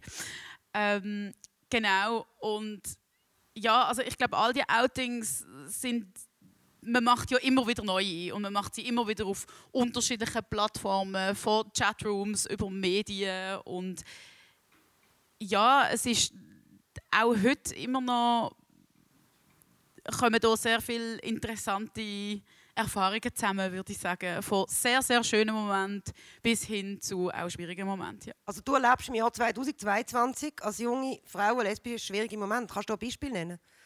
Wegen dem lesbisch sein? Also ich würde sagen, so wie ich jetzt meinen Geschlechtsausdruck präsentiere, wenn ich allein auf der Straße rumlaufe, würde ich sehr oft auch als hetero gelesen. Ähm, aber sobald ich natürlich auch mit Beziehungsmenschen rumlaufe und die Beziehung klar als lesbische Beziehung sichtbar ist, ähm, erlebe ich sehr viel auch Queerfeindlichkeit. Ich glaube, wir alle. Also das ist an der Tagesordnung. Ähm, ich erlebe das natürlich auch in meinem Beruf. Ich mein Beruf ist es, dass ich mich öffentlich und laut für Lesben, Bisexuelle und queere Frauen einsetze. Und das ist nicht immer so gern gesehen. Also da schreiben einem auch mal irgendwelche Autogaragen böse E-Mails, weil man äh, eine Medienmitteilung verschickt hat. Das gehört definitiv zu meinem Arbeitsalltag. Also das ist die Hate Crime, wo du schon im Vorgespräch gesagt hast, dass, dass da einiges zu sagen gibt. Da können wir gerade darauf sprechen. Aber zuerst möchte ich Nora, unser spontaner Gast, nochmal danken, gell, dass du da bist. Das Wort Bi und Pan Untergruppe. Erklär mal kurz, was das genau ist, ähm, wie du mir es vorher erklärt hast, dass da alle auf dem gleichen Stand sind. Sehr Und dann auch die noch Outing, wie du das erlebt hast. Ja, ähm, genau. Also Outing würde ich auch sagen, es gibt immer wieder neues, äh, neue Outings. Also man kann vielleicht mal von einem ersten Outing schwätzen und dann gibt es wieder und wieder und wieder und wieder, wenn man nicht ganz, ganz, ganz öffentlich ist. Ähm, noch ganz kurz zuerst zu Bi und Pan und es geht ja noch weitere, es geht noch ähm, plurisexuell und es geht noch omnisexuell und das geht alles unter der Unterbegriff von bi. Und bi meine viel, dass das darum geht, dass man ähm, äh, auf Männer und auf Frauen steht, aber eigentlich äh, kommt es vom Ursprung, dass man das Gleiche und das andere mag. Also das heißt, alle anderen Gruppen gehen dort runter, aber es geht auch dort noch ein bisschen mehr um die Sichtbarkeit von wo steht man. Und unsere Gruppe heißt jetzt Bi und Pan, weil Pan zeigt auch noch, dass es eben mehr nicht nur Mann und Frau ist, sondern dass es halt auch alles dazwischen kann sein, wo man sich angezogen fühlt. So. Ähm, ja, und jetzt zu meinem Outing, zu meinem ersten. Ähm, äh, bei mir ist es, ich bin äh, mit einem Mann zusammen gewesen, bin ich etwa 17, 18 gewesen, und habe mich gleichzeitig in eine äh, Frau verliebt, ganz fest, und ich habe meinen Partner trotzdem ganz fest geliebt und dann habe ich, ist für mich so gewesen, ja, okay, dann ist das so. Und das hat sich eigentlich bis jetzt weiter so gezogen, dass ich ähm, sowohl Männer als auch Frauen spannend gefunden habe. Ähm, und das Outing ist dann musikalisch gesehen. Ich habe einen Song geschrieben und bin auf die Bühne gestanden und habe auch gesungen. unter anderen Songs. Und wahrscheinlich hat es im Publikum niemand verstanden, aber ich bin so nervös. Ist es Deutsch, ist es Deutsch gesehen? Deutsch und niemand hat es verstanden? Es ist Deutsch gesehen. Also wo ist aber das ich in welchem Land, der, der Auftritt? Ähm, hier in, in Basel. Okay. Also aber ich bin nicht gestanden, ich bin bi. Okay. Also es ist nicht so gesehen. Es ist ein bisschen versteckter gesehen. Aber ich selber, für mich ist, es, für mich ist das das Coming Out gesehen so. Und was sind die Reaktionen bei dir gesehen? Ähm. bei denen, die es verstanden haben? Ich würde sagen, ich weiß nicht, ich kann es nicht so genau, äh, ein bisschen gleichgültig. Aha, Nora, hä, ah, äh, du bist doch, hä? Und so, es ist mehr so das gesehen und ja, Mhm. Aber nicht ähm, dramatisch in dem Sinn, dass jetzt irgendwie... nicht dramatisch, vielleicht mehr, auch nicht ganz ernst genommen. So. Okay. Du auch Weil- Donik, Alessandra, hast du Ja. das auch erlebt in dem Fall? Weil ein Outing als schwul oder lesbisch, das ist klar und das versteht auch jeder. Und bi, das ist so, ja, ja, sehen wir dann. Mal ein bisschen ausprobieren. Mal ein bisschen ausprobieren, Genau, ein bisschen so. bi schadet nie und so Zeug. Und das ist halt so, ja, okay. Jetzt ist es mir gerade letztes Jahr bei der letzten Pride wieder passiert und zwar in einem queeren Umfeld, dass ich neben gesehen bin und ähm, ein Mann mit uns hat verschwätzen und so und dann äh, so ein bisschen, haben wir ein bisschen ja, halt erzählt. Und dann habe ich gesagt, ja, ich bin gerade letzte Woche, äh, letztes Wochenende in Baden gesehen. Und er hat dann gesagt, ja, mit wem? Dann habe ich gesagt, mit meinen Schwiegereltern. Und er hat gesagt, ah, so eine, so eine Hete. Und so ganz laut unter allen Leuten. Und es ist Pride gesehen und man ist dort, um die Vielfalt zu ähm, feiern. Und das passiert halt manchmal auch. Also, dass Also umgekehrte quasi, dass es ja. Umge also, Okay. dass man, ja. Danke vielmals für die Ausführungen. Queer Up Radio. Politisch aktiv, wie gesagt, sind da alle in in irgendeiner Form auf auf eine andere Art oder gesehen. Ähm, Hate Crime, du bei der Los erfährst du da einiges an Fällen, die dir zugetragen werden. Kannst du mal erzählen, wie da der Alltag aussieht? Mm, Also ich erfahre nicht nur direkt über die LOS das, sondern die LOS, Pink Cross und das Transgender Network Switzerland veröffentlichen ja jedes Jahr der Hate Crime Bericht. Der basiert auf Eingaben, die der LGBT Helpline gemacht werden, wo wir auch betreuen. Und dort ist ja so, dass wir jedes Jahr dann Zahlen können veröffentlichen zu den Fällen. Das ist ja so, dass die Zahlen, die wir haben, das ist wirklich die Spitze vom Eisberg. Und die Fälle werden jedes Jahr höher. Während der Pandemie sind die Zahlen gestiegen, obwohl man dort ja eigentlich Abstandsregeln und im öffentlichen Raum sich nicht so bewegt hat. Warum, warum höher? Warum während der Pandemie? Es ist, eben das ist die Frage. Ich, es ist so, dass wir sehr stark davon ausgehen, dass auch einfach die Sensibilisierung höher wird, dass auch mehr Leute die Fälle überhaupt erst melden und überhaupt erst wissen, dass man das auch der LGBT-Helpline melden kann und dass wir dann die Zahlen erfassen. Wofür wir uns aber ja einsetzen, ist, dass das politisch auf einer nationalen Ebene erfasst wird und dass man eben nicht einfach nur einen Gewaltvorfall als Gewaltvorfall erfasst, sondern als spezifisch LGBT-feindliches Hate Crime, wo ja auch dann wieder Transfeindlichkeit oder Gewalt gegenüber Schwulen, gegenüber Lesben, gegenüber Bisexuellen auch immer sehr andere Formen annimmt. Was ist denn das häufigste? Welche Personengruppe ist am ehesten betroffen von solchen Fällen? Jetzt haben wir sehr stark steigende Zahlen bei den Transpersonen ähm, und sonst ist es ziemlich ausgeglichen. Also es ist alle Leute, die in der Öffentlichkeit in irgendeiner Form auffallen als queer, können von dem betroffen sein und auch die Übergriffe gehen von physischer Gewalt zu Beleidigungen, dass man verfolgt wird, dass man im Internet beschimpft wird. Also da gibt es ganz viele verschiedene auch Spielarten von diesen Hate Crimes, ähm, alle sehr traurig. Und was auch noch wichtig ist, ist, ich glaube, wir haben alle so ein Bild von Hate Crimes im Kopf, wo ist, ah, das ist, wenn die schwulen Cis-Männer auf der Straße zusammengeschlagen werden. Und das ist etwas, was wir sehr stark vervielfältigen müssen. Es gibt sehr viele verschiedene Formen. Dort ist auch wichtig, dass die psychischen Folgen, wo die Leute uns eben auch darüber berichten, eigentlich nicht so abhängig sind von der Form von der Tat. Also es ist nicht immer nur Gewalt, die dann zu psychischen Folgen führt, oder nicht nur physische Gewalt, sondern eben zum Beispiel auch Beleidigungen. Es kann Verbale. auch wie ein Schlag ins Gesicht sein. Okay. Also die letzte Zahl, die aktuelle, du hast gesagt, äh, eben viel höher als auch schon. Von was für einer Zahl reden wir da ungefähr? Jetzt muss ich gerade schnell mein äh, heißes Hirn. Also jetzt sind wir glaube ich für letztes Jahr bei 92 Fällen, also eigentlich so um die zwei Fälle pro Woche, aber wir können ganz sicher davon ausgehen, dass die Zahlen sehr viel höher sind. Auch wenn man es vergleicht mit den Meldetools, die es in gewissen Kantonen schon gibt, müssen wir davon ausgehen, dass wirklich die Zahlen sehr viel höher sind. Aber was jetzt auch gut ist, um das noch zu sagen, äh, auf nationaler Ebene tut sich jetzt endlich etwas. Der Bundesrat hat sich immer dagegen ausgesprochen, dass man etwas macht auf nationaler Ebene gegen Hate Crimes. Und es wird jetzt, also der Nationalrat hat jetzt aber an einem nationalen Aktionsplan gegen LGBTQ-feindliche Hate Crimes zugestimmt. Das heißt, es wird jetzt sowohl national als auch in den Kantonen und in den Gemeinden zukünftig Maßnahmen geben. Und das ist natürlich sehr, sehr begrüßenswert. Das ist mehrere Jahre, ich würde sagen fast zehn Jahre politischer Kampf in dem Parlament gewesen, bis wir dort sind. Allerdings, vielen Dank. Claude, Sie hat gerade gesagt, es werden längst nicht alle Fälle gemeldet oder zur Anzeige gebracht. Dir ist das auch so gegangen, wo du im National- respektive dann im Ständerat bist. Du hast einiges an Hate Crime erlebt und nur zwei sind zur Anzeige gekommen, wo du eine zurückgezogen hast. Wenn, das, wenn ich das richtig gelesen habe. Ich habe meine Erfahrung ist eigentlich die gewesen, also in der Politik jetzt mal in diesem Zusammenhang, dass, also, dass ich als Schule einfach das gekriegt habe, was sonst Frauen kriegen hauptsächlich. Also Frauen kriegen meistens mehr so äh, grusige Sachen, muss man sagen. Es ist, es ist immer so unter der Gürtellinie gewesen. Ich habe zweimal herausgefunden, wer das ist. Ich habe zweimal dann eine Anzeige. Also ich habe mehr Anzeigen gemacht, aber zweimal hat man es dann herausgefunden, wer das war. Und also ich habe es nicht zurückgezogen. Ich habe mit dem einen Vergleich gemacht und dann noch zuerst eine Zahlung machen, hat er vorgeschlagen an Teilsame. Und ich gesagt, nein, also an Teilsame. das geht nicht. Der Pink Cross hat es dann gekriegt, das Geld. Also das ist noch, das ist noch gut. Eben, das war der Vergleich gewesen und dann ist, dann ist es nicht zu, zu einer Verhandlung gekommen, oder? dann hat er einfach, hat er einfach den Strafvertrag zurückgezogen. Ja. Okay. Und das andere war ein Junge, der hat dann irgendwie müssen Sozialarbeit leisten. Das war sicher auch nicht schlecht. Gewesen, oder?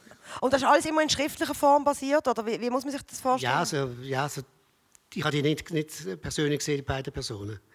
Als Polizist hat mir dann erzählt, ja, als als ich ihm gesagt habe, dass das mit der Heilsame nicht ging und an Pink Kosmos Zahl hat er gesagt, dass dem sie Gesicht dass sie es gesehen. Aber Nein, aber ich meine jetzt nicht ähm, die Verhandlungen, ob das schriftlich gegangen ist, sondern der, der Hass selber. Sind das Briefe, Mails Das sind oder Briefe. gewesen. Das Telefonate? immer, das sind immer Briefe. gewesen.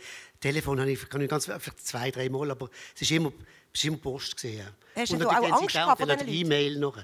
Nein, Angst habe ich nicht gehabt. Nein, das, das ist nie, also das, ich habe nie Drohung habe ich nicht gekriegt. Es sind Beleidigungen. Es sind Beleidigungen. Okay. Das ist jetzt auf nationaler Ebene. Fleur und Uli, ihr seid ähm, VertreterInnen vom Grossrot respektive gesehen. Dann haben sie mich wundern, wie das im, im lokalen Bereich ist mit so Hate Crime. Sind dort Leute eher zurückhaltender, wenn man sich eher persönlich kennt? Wie erlebt ihr das? Oder wie habt ihr das erlebt? Wir haben jetzt sogar zwei, zwei Generationen. Wir können da ein bisschen Vergleich anstellen. Spannend. Uli? Ich gehöre zu den wenigen Glücklichen, die das nie erleben haben müssen. Ich habe wirklich, ich kann mich nicht erinnern, dass ich je angefindet worden wäre, dass ich je irgendwie schlechte Post gekriegt hätte, dass mir irgendjemand angerufen hätte oder mich irgendjemand beschimpft hätte. Ich kann mich nicht erinnern, dass das je gewesen wäre. Warum das so ist, weiß ich nicht. Ich bin einfach irgendwie nie dran gekommen. Aber innerhalb des Grossen Rot auch nicht, bei den Rotskolleginnen. Das sind immerhin Nein, das ist irgendwie 130 kein Leute. Thema. Es hat einfach solche gegeben, die nicht mit dir geredet haben. Aber ähm, da bin ich nicht ganz sicher, gewesen, ob das wegen der Parteizugehörigkeit oder wegen dem Schwulsein war. Okay, das, ist- das ist eine positive Nachricht. Fleur, wie sieht es bei dir aus? Ja, ähm, also Holz anlängen. Ich habe ähm, bis jetzt auch noch keine persönlich per Brief, Post irgendwie zugestellte ähm, Anfeindungen erhalten. Ich bin aber auch noch nicht so lange jetzt im Grossen Rot und man, man weiß es, es nicht und man ist auch immer schon, also ich habe schon auch so eine gewisse Vorsicht, wenn ich mir so denke, so, hm, mal schauen. Ähm, was ich aber gleichzeitig schon auch merke, jetzt in, im Grossen Rot zu sein und mir gewisse Voten anhören zu müssen zu bestimmten Geschäften. Äh, wir haben jetzt hier Konversionstherapien zum Beispiel, äh, also das Verbot von Konversionstherapien diskutiert, das Johannes Sieber eingebracht hat. Und wenn man sich nachher, dann sitzt man in dem, in dem Parlament innen und lost sich die Gegenvoten an. Das ist auch auf eine Art irgendeine Form von Gewalt, die da passiert, natürlich, oder? Also, und ich merke das auch, ich muss dann relativ viel ähm, äh, emotionale Regulierung jeweils vornehmen, um das irgendwann auch, auch so durchgehen zu lassen und ähm, es nicht allzu persönlich an mich heranzuholen. Aber ich gehöre jetzt zu den Leuten, die sich noch relativ schnell auch mal irgendwann auch betroffen fühlen, natürlich, oder? Weil schlussendlich sind wir immer irgendwie betroffen von diesen anti, anti ähm, homophoben, antifeministischen, anti-LGBTIQ äh, Hassbotschaften schlussendlich. Die kann man auch in Voten verpacken. Inwieweit hat die Betroffenheit, sage jetzt in Anführungszeichen, bei dir zur Entscheidung geführt, in die Politik zu gehen? Hat das eine Rolle gespielt? Also die Frage geht an alle. Ähm, wie weit hat es homosexuelles, äh, queer sein zu tun gehabt mit diesem Entscheid? Um etwas wollen verändern quasi, auch in diesem Bereich? Ähm, das ist weniger im Vordergrund gestanden für mich jetzt, weil ich, äh, ich habe Geschlechterforschung studiert und bin wissenschaftlich von, von, von meiner Forschung schon sehr mit dem Thema beschäftigt und habe auch irgendwo ähm, ich verstand auch, auch wissenschaftliches Engagement als irgendein politisches Engagement, weil Sachen thematisiert werden, erforscht werden. Ähm, für mich ist tatsächlich mehr äh, die Umwelt, äh, das Klima, die Umwelt ausschlaggebend gesehen, dass ich äh, gefunden habe, ich möchte mich politisch engagieren. Und bei der richtigen Partei gelandet bist mit diesen Themen. Okay, vielen Dank. Das politische Engagement, jetzt auch HAPS, wo, wo, wo ich natürlich auch als politisches Engagement, wo man zurückschauen bei dieser Gelegenheit. Wie hat das, HAPS ist klar, was mit dem zu tun hat, aber die allgemeine Politik? Also in der allgemeinen Politik bin ich einfach reingerutscht und dann sind gerade die Themen auch gekommen, oder? Also wenn ich dann nach Bern gekommen bin, und dann gerade kurz ab hat dann Ruth Metzler das Partnerschaftsgesetz äh. Und dann bin ich selbstverständlich dort ins Vorderste und äh, dem Partnerschaftsgesetz haben sie dann schließlich erst verdanken, dass ich Nationalratspräsident geworden bin. Also wenn man das dann extra, habe ich natürlich können auch etwas dazu beitragen zu, dem, zu dieser Thematik. Und, äh, nein, ich bin reingerutscht und äh, ja, hat auch schön, es hat auch lustige Erfahrungen in, diesem Zusammenhang gemacht. Unvergesslich ist mir die Arena zum Partnerschaftsgesetz. Es war der Blocher, der das Partnerschaftsgesetz hat müssen vertreten Der Blocher und ich. Das hat er sicher sehr gerne gemacht. Und ja, das ist also, also rein sachlich gemacht. Da kann man nicht mal etwas sagen. Aber sagen wir schon, in der Arena hast du immer so deine Fans hinter dran gehabt. Und auf der anderen Seite sind dann nicht die anderen Fans gehockt und auf der anderen Seite zuoberst ist Frau Blocher gesessen. In der Arena, muss man sich mal vorstellen. Das ist noch, ja, das ist noch, das wäre selbst heute ein Thema, wenn das irgendwie äh, stattfinden würde.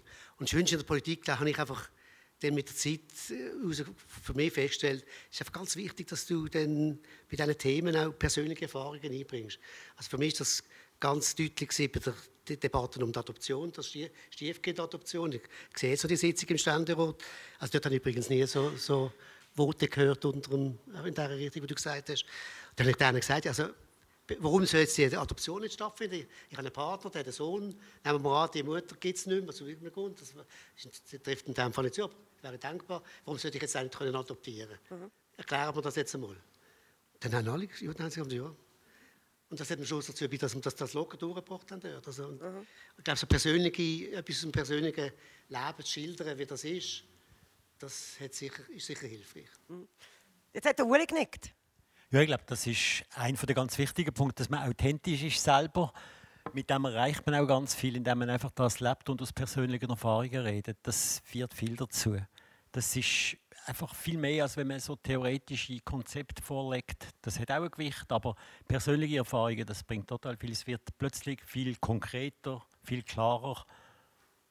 Was hat dort Hubs konkret erreicht in einem Anfang, eben zu der Zeit, wo jetzt 50 Jahre zurück ist, bei der Bevölkerung?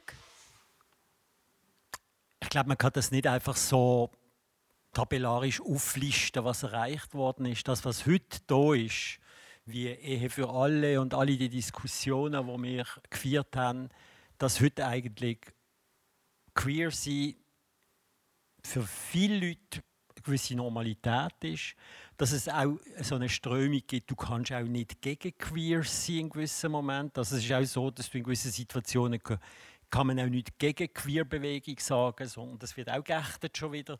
Also es hat in der Gesellschaft sicher ein Umdenken gegeben, aber es gibt in der Gesellschaft natürlich die ganze Bandbreite von Leuten, die von ganz rechts außen bis ganz links außen ganz unterschiedliche Ansichten haben. Und das wird immer so sein. Es wird immer eine Minderheit oder eine Mehrheit geben, die etwas anderes will. Eben, das ist keine Generationenfrage. Das merken wir eben an den Entwicklungen. Nein, ich glaube nicht, dass das eine Generationenfrage ist. Überhaupt nicht. Ich glaube, was heute ist, ist so, dass viel breiter diskutiert wird. Früher hat Schwule und Lesben und damit ist es erledigt, das war ja ganz klar. Einfach. Man war so oder so. Gewesen. Und heute hat man endlich auch, sind Transmenschen vorgekommen und alle die anderen Varianten, die sind jetzt zum Teil an einem Punkt, wo wir vor 50 oder 40 Jahren sind. Die müssen sich auch ihre Rechte kämpfen, ihre ähm, überhaupt zuerst einmal klar mitteilen, wer sie sind. Also das ist ja für viele Leute in der Gesellschaft in den letzten zehn Jahren also wenn man schaut, wer vor zehn Jahren etwas über Transmenschen gewusst hätten, was man heute darüber weiß, das ist eine extreme Entwicklung innerhalb von zehn Jahren gewesen. Nicht, dass es wahnsinnig viel besser geworden wäre in der Wahrnehmung, aber man weiß heute, um was es geht. Die Medien berichten anders darüber. Und ich glaube, das sind alles Erfolge, die sich im Verlauf der Zeit ergeben haben. Die Medien berichten anders und vor allem öfters darüber. Also man liest und noch schaut und hört sehr viele Beiträge zu den, zu den Themen Trans, zu den Themen Non-Binär, zu den Queer-Themen allgemein. Und nicht nur jetzt im Pride-Monat, sondern generell. Äh, haben das Gefühl, das bringt etwas in der, in der Akzeptanz, in der Toleranz von der breiten Bevölkerung? Oder kann es auch das Gegenteil bewirken, dass man irgendwann sagt, so, jetzt mal wieder ein anderes Thema? Bei den, bei den Leuten, die du jetzt gesagt hast, oder, die eher am rechten oder am konservativen Rand anzusiedeln sind. Frage an alle.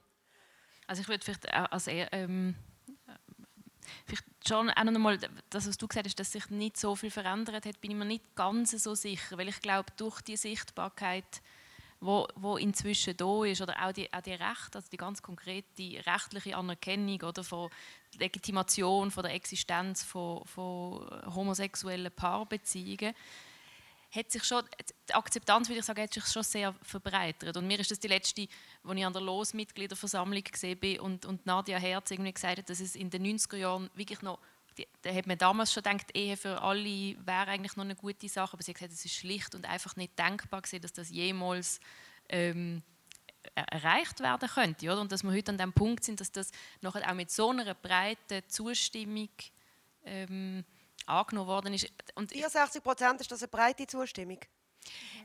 Es, ist also, das? Ich stelle es in den Raum. Also einfach zahlenmäßig, wenn man schaut, weil es ja ein Referendum war, wenn man das vergleicht mit anderen Referenden, okay. ist eine sehr hohe Zustimmung. Das ist so der typische Ja-Anteil von einem sehr, also von einem sehr starken Ja. So, und das tönt nach wenig und da muss man sich auch immer wieder überlegen, wer darf in der Schweiz halt eigentlich abstimmen und das sind ja sehr viele Menschen auch nicht. Ja. Ähm, und darum, also es ist eine relativ äh, durchschnittliche Zahl okay. für so eine Abstimmung, ja. Eben, Fleur, nochmal, Entschuldigung, ich habe dich unterbrochen. Also es ist eigentlich ein, ein grosser Erfolg, dass es angenommen wurde. Ist damit jetzt ein grosser Brocken erreicht oder jetzt blicken wir mal ein bisschen in die Zukunft? Und vor allem, ist das Gesetz so genügend? Du hast dich in den Medien kritisch geäußert dazu. Ich finde schon, ich, ich glaube, es ist immer wichtig, auch wirklich zu anerkennen, was erreicht worden ist. Und dass jetzt die Ehe so was so eine konservative Institution sie schlussendlich auch immer noch ist und dass es sicher nicht der letzte Punkt wird sein, ist, dass die Öffnung jetzt stattgefunden hat. Plus, und ich denke, das ist vor allem ein extrem revolutionärer Punkt schon fast, dass ähm, die Ehefrau von der Mutter jetzt gleich behandelt wird wie der Ehemann von der Mutter mit gewissen Einschränkungen, aber trotzdem. Die Punkte, die sind ähm, für die Schweiz und für die, die rechtliche Lage, die wir irgendwo haben, sind schon ziemlich bemerkenswert. Dass das noch längstens nicht alles ist. Ähm, doch, ich, doch, ich finde schon. Ich Alessandra nickt nicht, jetzt wird spannend. Ich finde, das ist. ich hätte nicht gedacht, dass sie das, dass sie das durchs Parlament durchkriegen. Ich bin schon froh, dass das mit dieser Ehe für alle jetzt vorbei ist und dass es gut gekommen ist.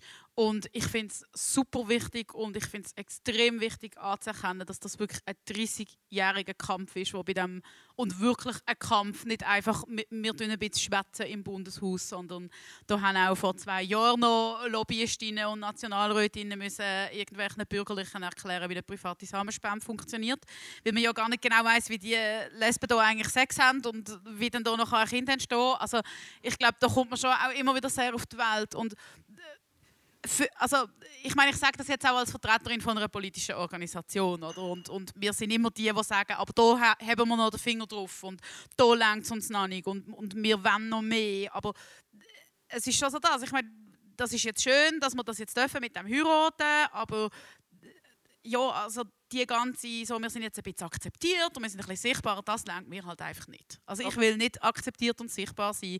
Ich will, ähm, dass sich unsere Gesellschaft strukturell ändert und sich zu einer besseren Gesellschaft für uns alle entwickelt, wo Queers sehr viel mehr Einfluss darauf haben, wie die Strukturen aussehen, wo wir anders nachdenken über Familie, über Fürsorgearbeit und da ist jetzt für mich die Ehe für alle definitiv nicht der Endpunkt. Das ist super, dass wir jetzt hier sind. Und es ermöglicht uns jetzt auch wieder ein bisschen weiter zu schauen, weil jetzt haben wir das Ding mal im Kasten und ich glaube, jetzt ist es ganz wichtig, dass wir dranbleiben und dass wir uns eben nicht auf diesen Lorbeeren ausruhen, sondern uns jetzt auch überlegen, welche Themen hat das jetzt auch ein bisschen blockiert, weil wir haben jetzt unglaublich brav müssen sein als Bewegung. äh, und immer sagen, ja, wir wollen heiraten und Regenbogen und das ist toll und Romantik und das ist auch toll und das ist super valide und alle, die das möchten, sollten das können leben voller Stolz. Aber unsere Bewegung und unsere Community geht halt überhaupt nicht nur in dem auf. Und ja, dort müssen wir jetzt ansetzen und schon noch ein bisschen kritisch bleiben und noch ein bisschen mehr fordern. Sag mal eine konkrete.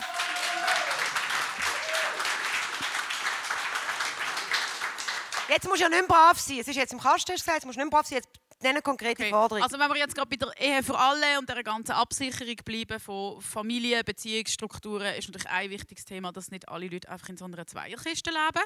Also mehr ältere Familien, aber auch einfach mehrfach Beziehungen sollten wir rechtlich viel besser können absichern. Nicht nur äh, Queers, sondern auch Heteros. Also es ist auch nicht nur ein Queers-Thema.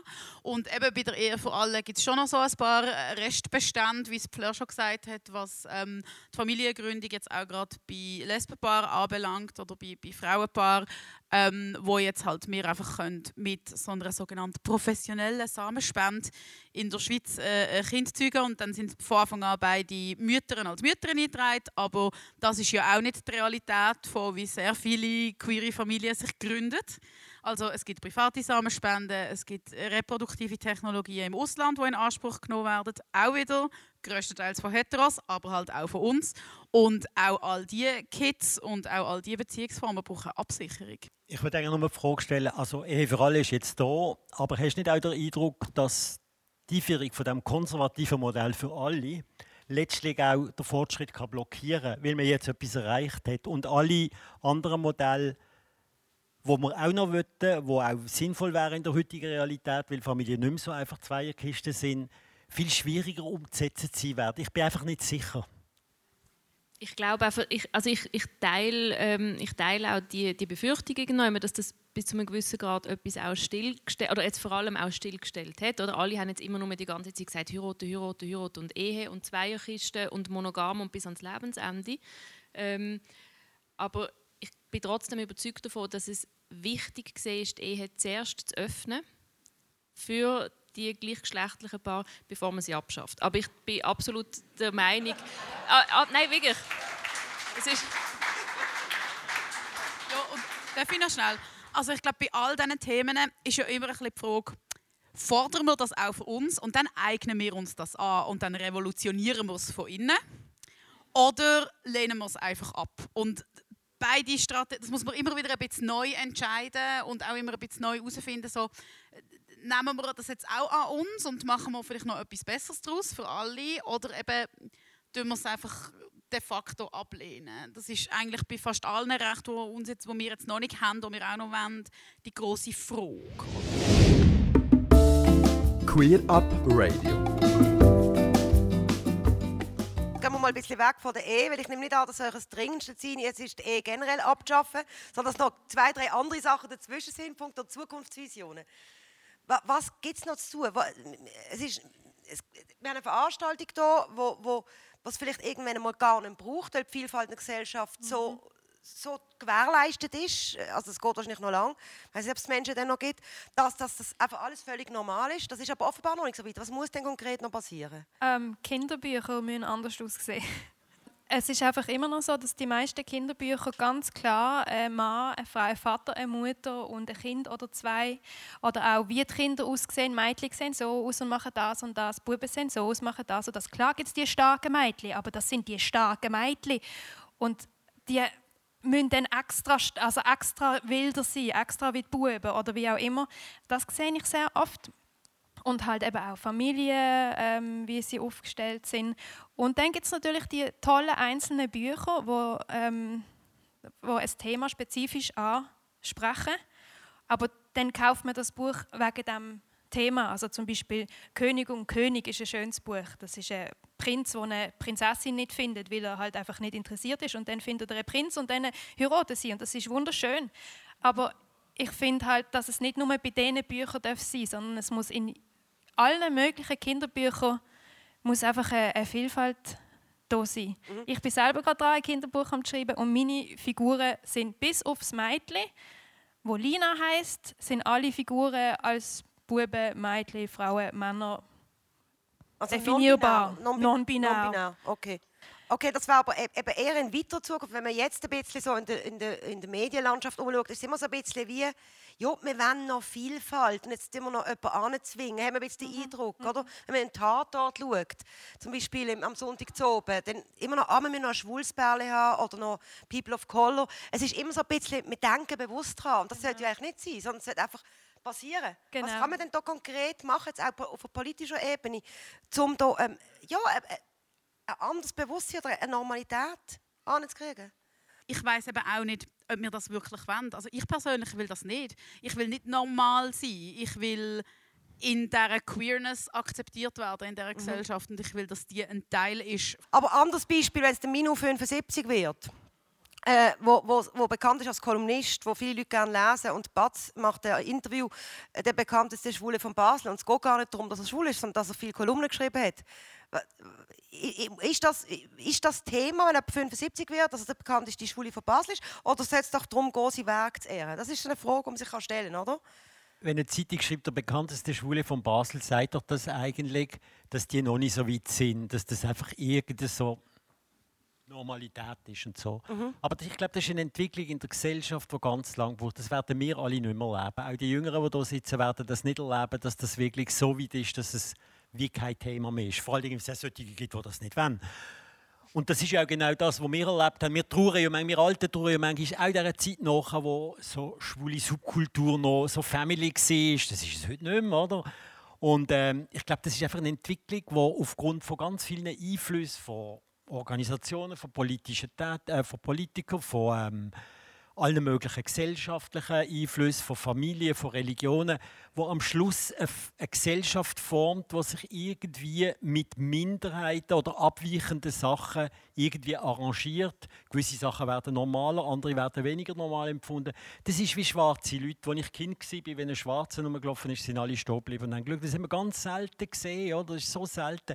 Und heute sehen wir relativ viele schwarze Leute. Aber es ist gleich immer noch nicht so, dass die völlig ähm, frei und un un unantastet hier können rumlaufen normal wahrgenommen werden. Es gibt immer noch rassistische ähm, Begebenheiten und ähm, Übergriffe. Und das ist auch etwas, was Gesellschaft immer mehr muss entwickeln bis es weiter ist. Und es wird mit allen Sachen ist es so gewesen. Aber ich glaube, man muss auch vielleicht daran denken, dass es auch Zeiten könnte geben, wo vielleicht das, was wir heute erleben, vielleicht nicht mehr so selbstverständlich wird. Also man sieht da Tendenzen, ich denke jetzt nochmal an den Fall, wenn du die USA schaust, wenn du schaust, was sonst in Europa geht, also ich meine, so viel, in so vielen Ländern, auch in Europa, wenn wir leben, gibt es auch nicht nur so, solche Länder, wo es gut geht. Also Osteuropa, also dort schwul sie in Polen zum Beispiel, da, ich- meine Familie kommt von dort, ist also dann bedeutend anders, als, als, als wenn man hier lebt. Also dort ist für mich, wenn wir über, das politische, über die politische Arbeit reden, b- sicher auch etwas, dass wir nie dürfen vergessen dass das nicht selbstverständlich ist. Also man muss das auch verteidigen können, immer wieder. Und äh, wie gesagt, äh, man sollte sich als Gemeinschaft muss man sich auch dafür einse- dafür einsetzen, dass Leute, die in anderen Ländern leben, auch unter gleich guten Bedingungen können so leben, wie sie wollen. Oder?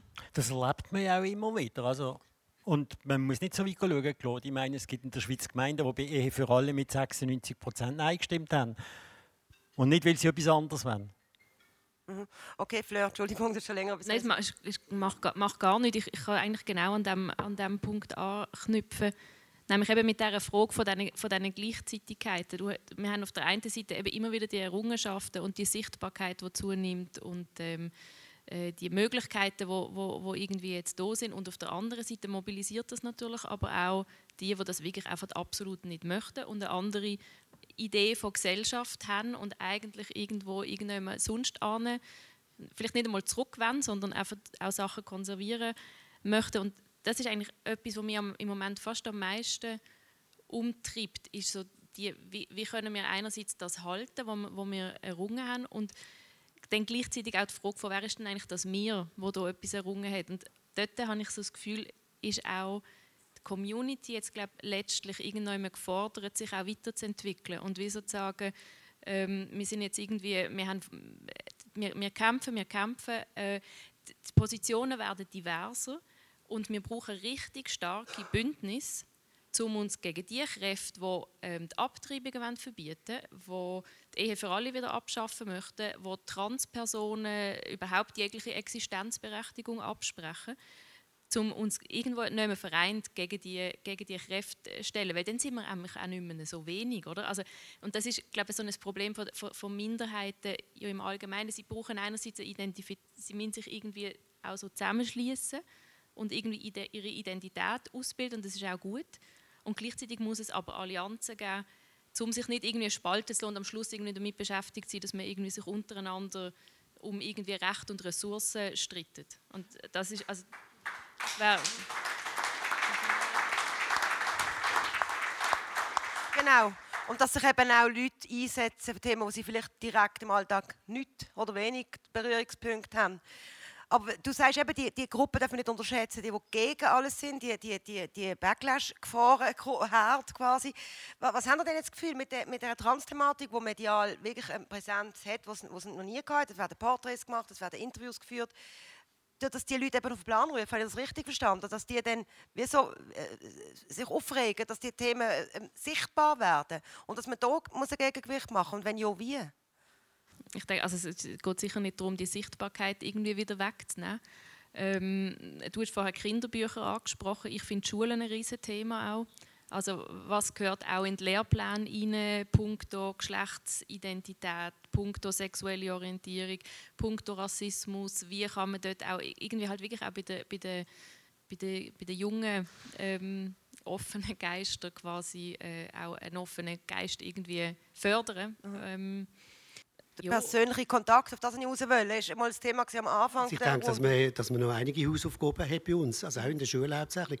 Also man, man hört das nicht gerne oder man wird... Wir haben da bei den Leuten, die, Hass, die Gewalt erleben, also die Täter, es tut mir leid, aber die kommen halt schon vorwiegend aus einer Kultur, wo, wo man kann orten kann. Und äh, wenn man das sagt, dann äh, muss man riskieren, dass das nicht gern gehört wird. Und dort hat man eine sehr große, hat man eine sehr große äh, Aufgabe zu leisten. Ich denke immer, wenn ich so Leute, zwei, drei Fälle, die ich kenne, wenn jemand aus dem Balkan kommt und heute 23 ist und schwul ist, dann ist er eben, so, ist eben, auf dem Stand, wo wir vielleicht in den 70er oder in den 80er Jahren gesehen sind. Was der muss, also in seinem um persönlichen ja, Umfeld? Also der, was der muss bekämpfen damit er, damit er selber in so eine Situation kommt, wo er relativ komfortabel ist, wie wir das leben können. Mhm. Und die leben unter uns hier. Mhm. Würde ich gerne widersprechen. Ich habe das Gefühl, wir müssen auch sehr aufpassen, gerade bei diesen Täterprofilen, weil das auch einfach sehr oft einhergeht mit strukturellen Rassismen und Vorstellungen, wo vielleicht auch eine polizeiliche Verfolgung eben genau hat. Also wer dann eigentlich genau ähm, für eine Tat, die täglich passiert, ähm, auch von Herr und Frau Bünzli-Schweizer, ähm, wer da dann überhaupt auch die entsprechende Verfolgung erfährt. Ähm, und also die Zahlen haben wir ja in dem Sinn gar nicht. Und ich finde auch, ich glaube, das ist jetzt auch wieder so ein Thema, wo wir aufpassen müssen, dass wir nicht äh, so zu unseren eigenen Gunsten eigentlich einfach strukturellen Rassismus mitführen. Wie genau jetzt Fleur auch vorher sehr schön gesagt hat, so welche Allianzen fahren wir und wir versuchen wir, die uns gegen Diskriminierung einsetzen, auch ähm, nicht die quasi an anderen Orten weiterzutragen. Natürlich immer auch im Bewusstsein, dass wir unterschiedlich sind. Schwieriges Thema ich würde es wirklich nicht wollen, ähm, unter den Tisch wischen, dass die Thematik auf dem Tisch liegt. Gleichzeitig haben wir die Freikirchenbewegungen, christlich prägte, so, sozialisierte Menschen, die genauso homofeindlich sind, wo, ähm, wo ich aber absolut dafür bin, wo man wie sagen muss, was heißt denn das jetzt in den Austausch zu gehen? Oder? Und es heißt ja nicht nur, dass ähm, dass nachher an der Schule irgendwie Homosexualität als Thema vermittelt wird. Es wird auch gleichzeitig es auch darum, kulturelle Vielfalt uns zu vermitteln. Und wirklich auch das irgendwann so als einen gegenseitigen Prozess anzuschauen, wo schlussendlich alle davon gewinnen können, wenn man sich an diesen, ähm, Wert von der, des Individuum und seine Freiheiten und so. Ähm, Eben das umgekehrt, das auch wurde passiert, dass dann eine, Albanerin, die am, am Schwingfest eine albanische Tracht will zeigen, nicht mit, mit Hassattacken angegriffen wird, sondern dass man sagt, toll, es gibt auch albanische Trachten und nicht nur Schweizer Trachten, oder? Und, und es gibt auch AlbanerInnen, die schwul oder lesbisch oder trans sind. Genau, Also eben. es ist wie, wir, wir sind ja nicht, ähm, wir bestehen ja aus mehreren, also wir haben ja mehrere Bezüge in unserem Leben und es ist nicht so, dass sich das einfach komplett ausschließt, weil das würde ja überhaupt nicht der Lebensrealität von ganz vielen Leuten. Genau. Vielen, vielen Dank.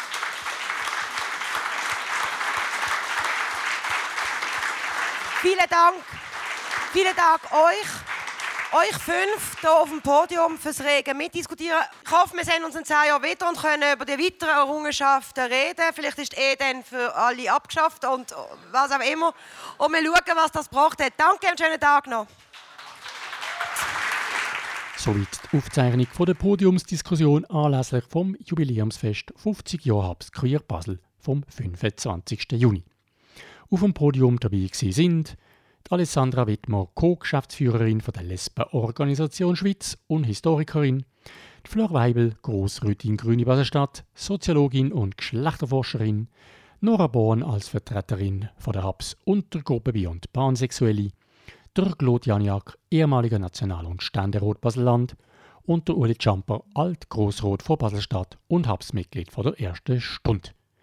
Das Gespräch moderiert hat Basler Journalistin Martina Rutschmann. Queer Up Radio. Queer Up Radio sendet jeden Sonntag ab der 7. am Oben in der Region Bern auf Radio Rabe.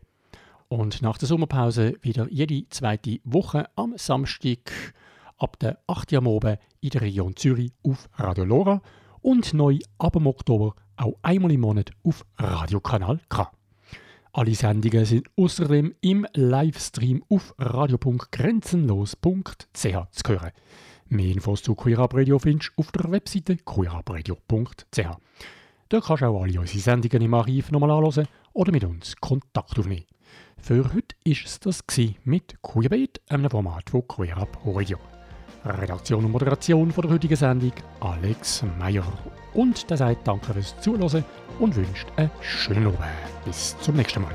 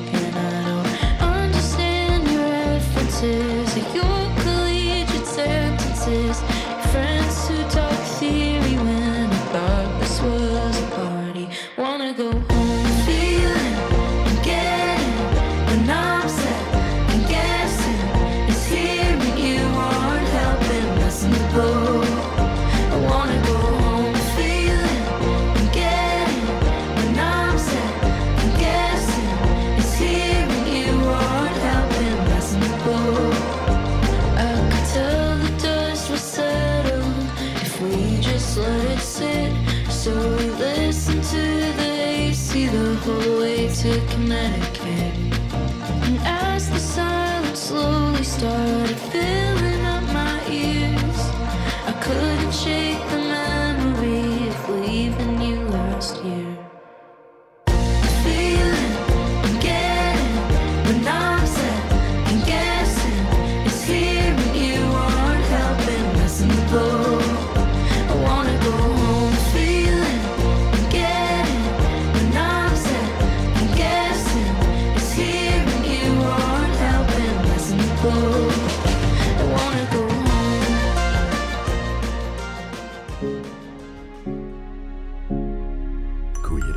Radio.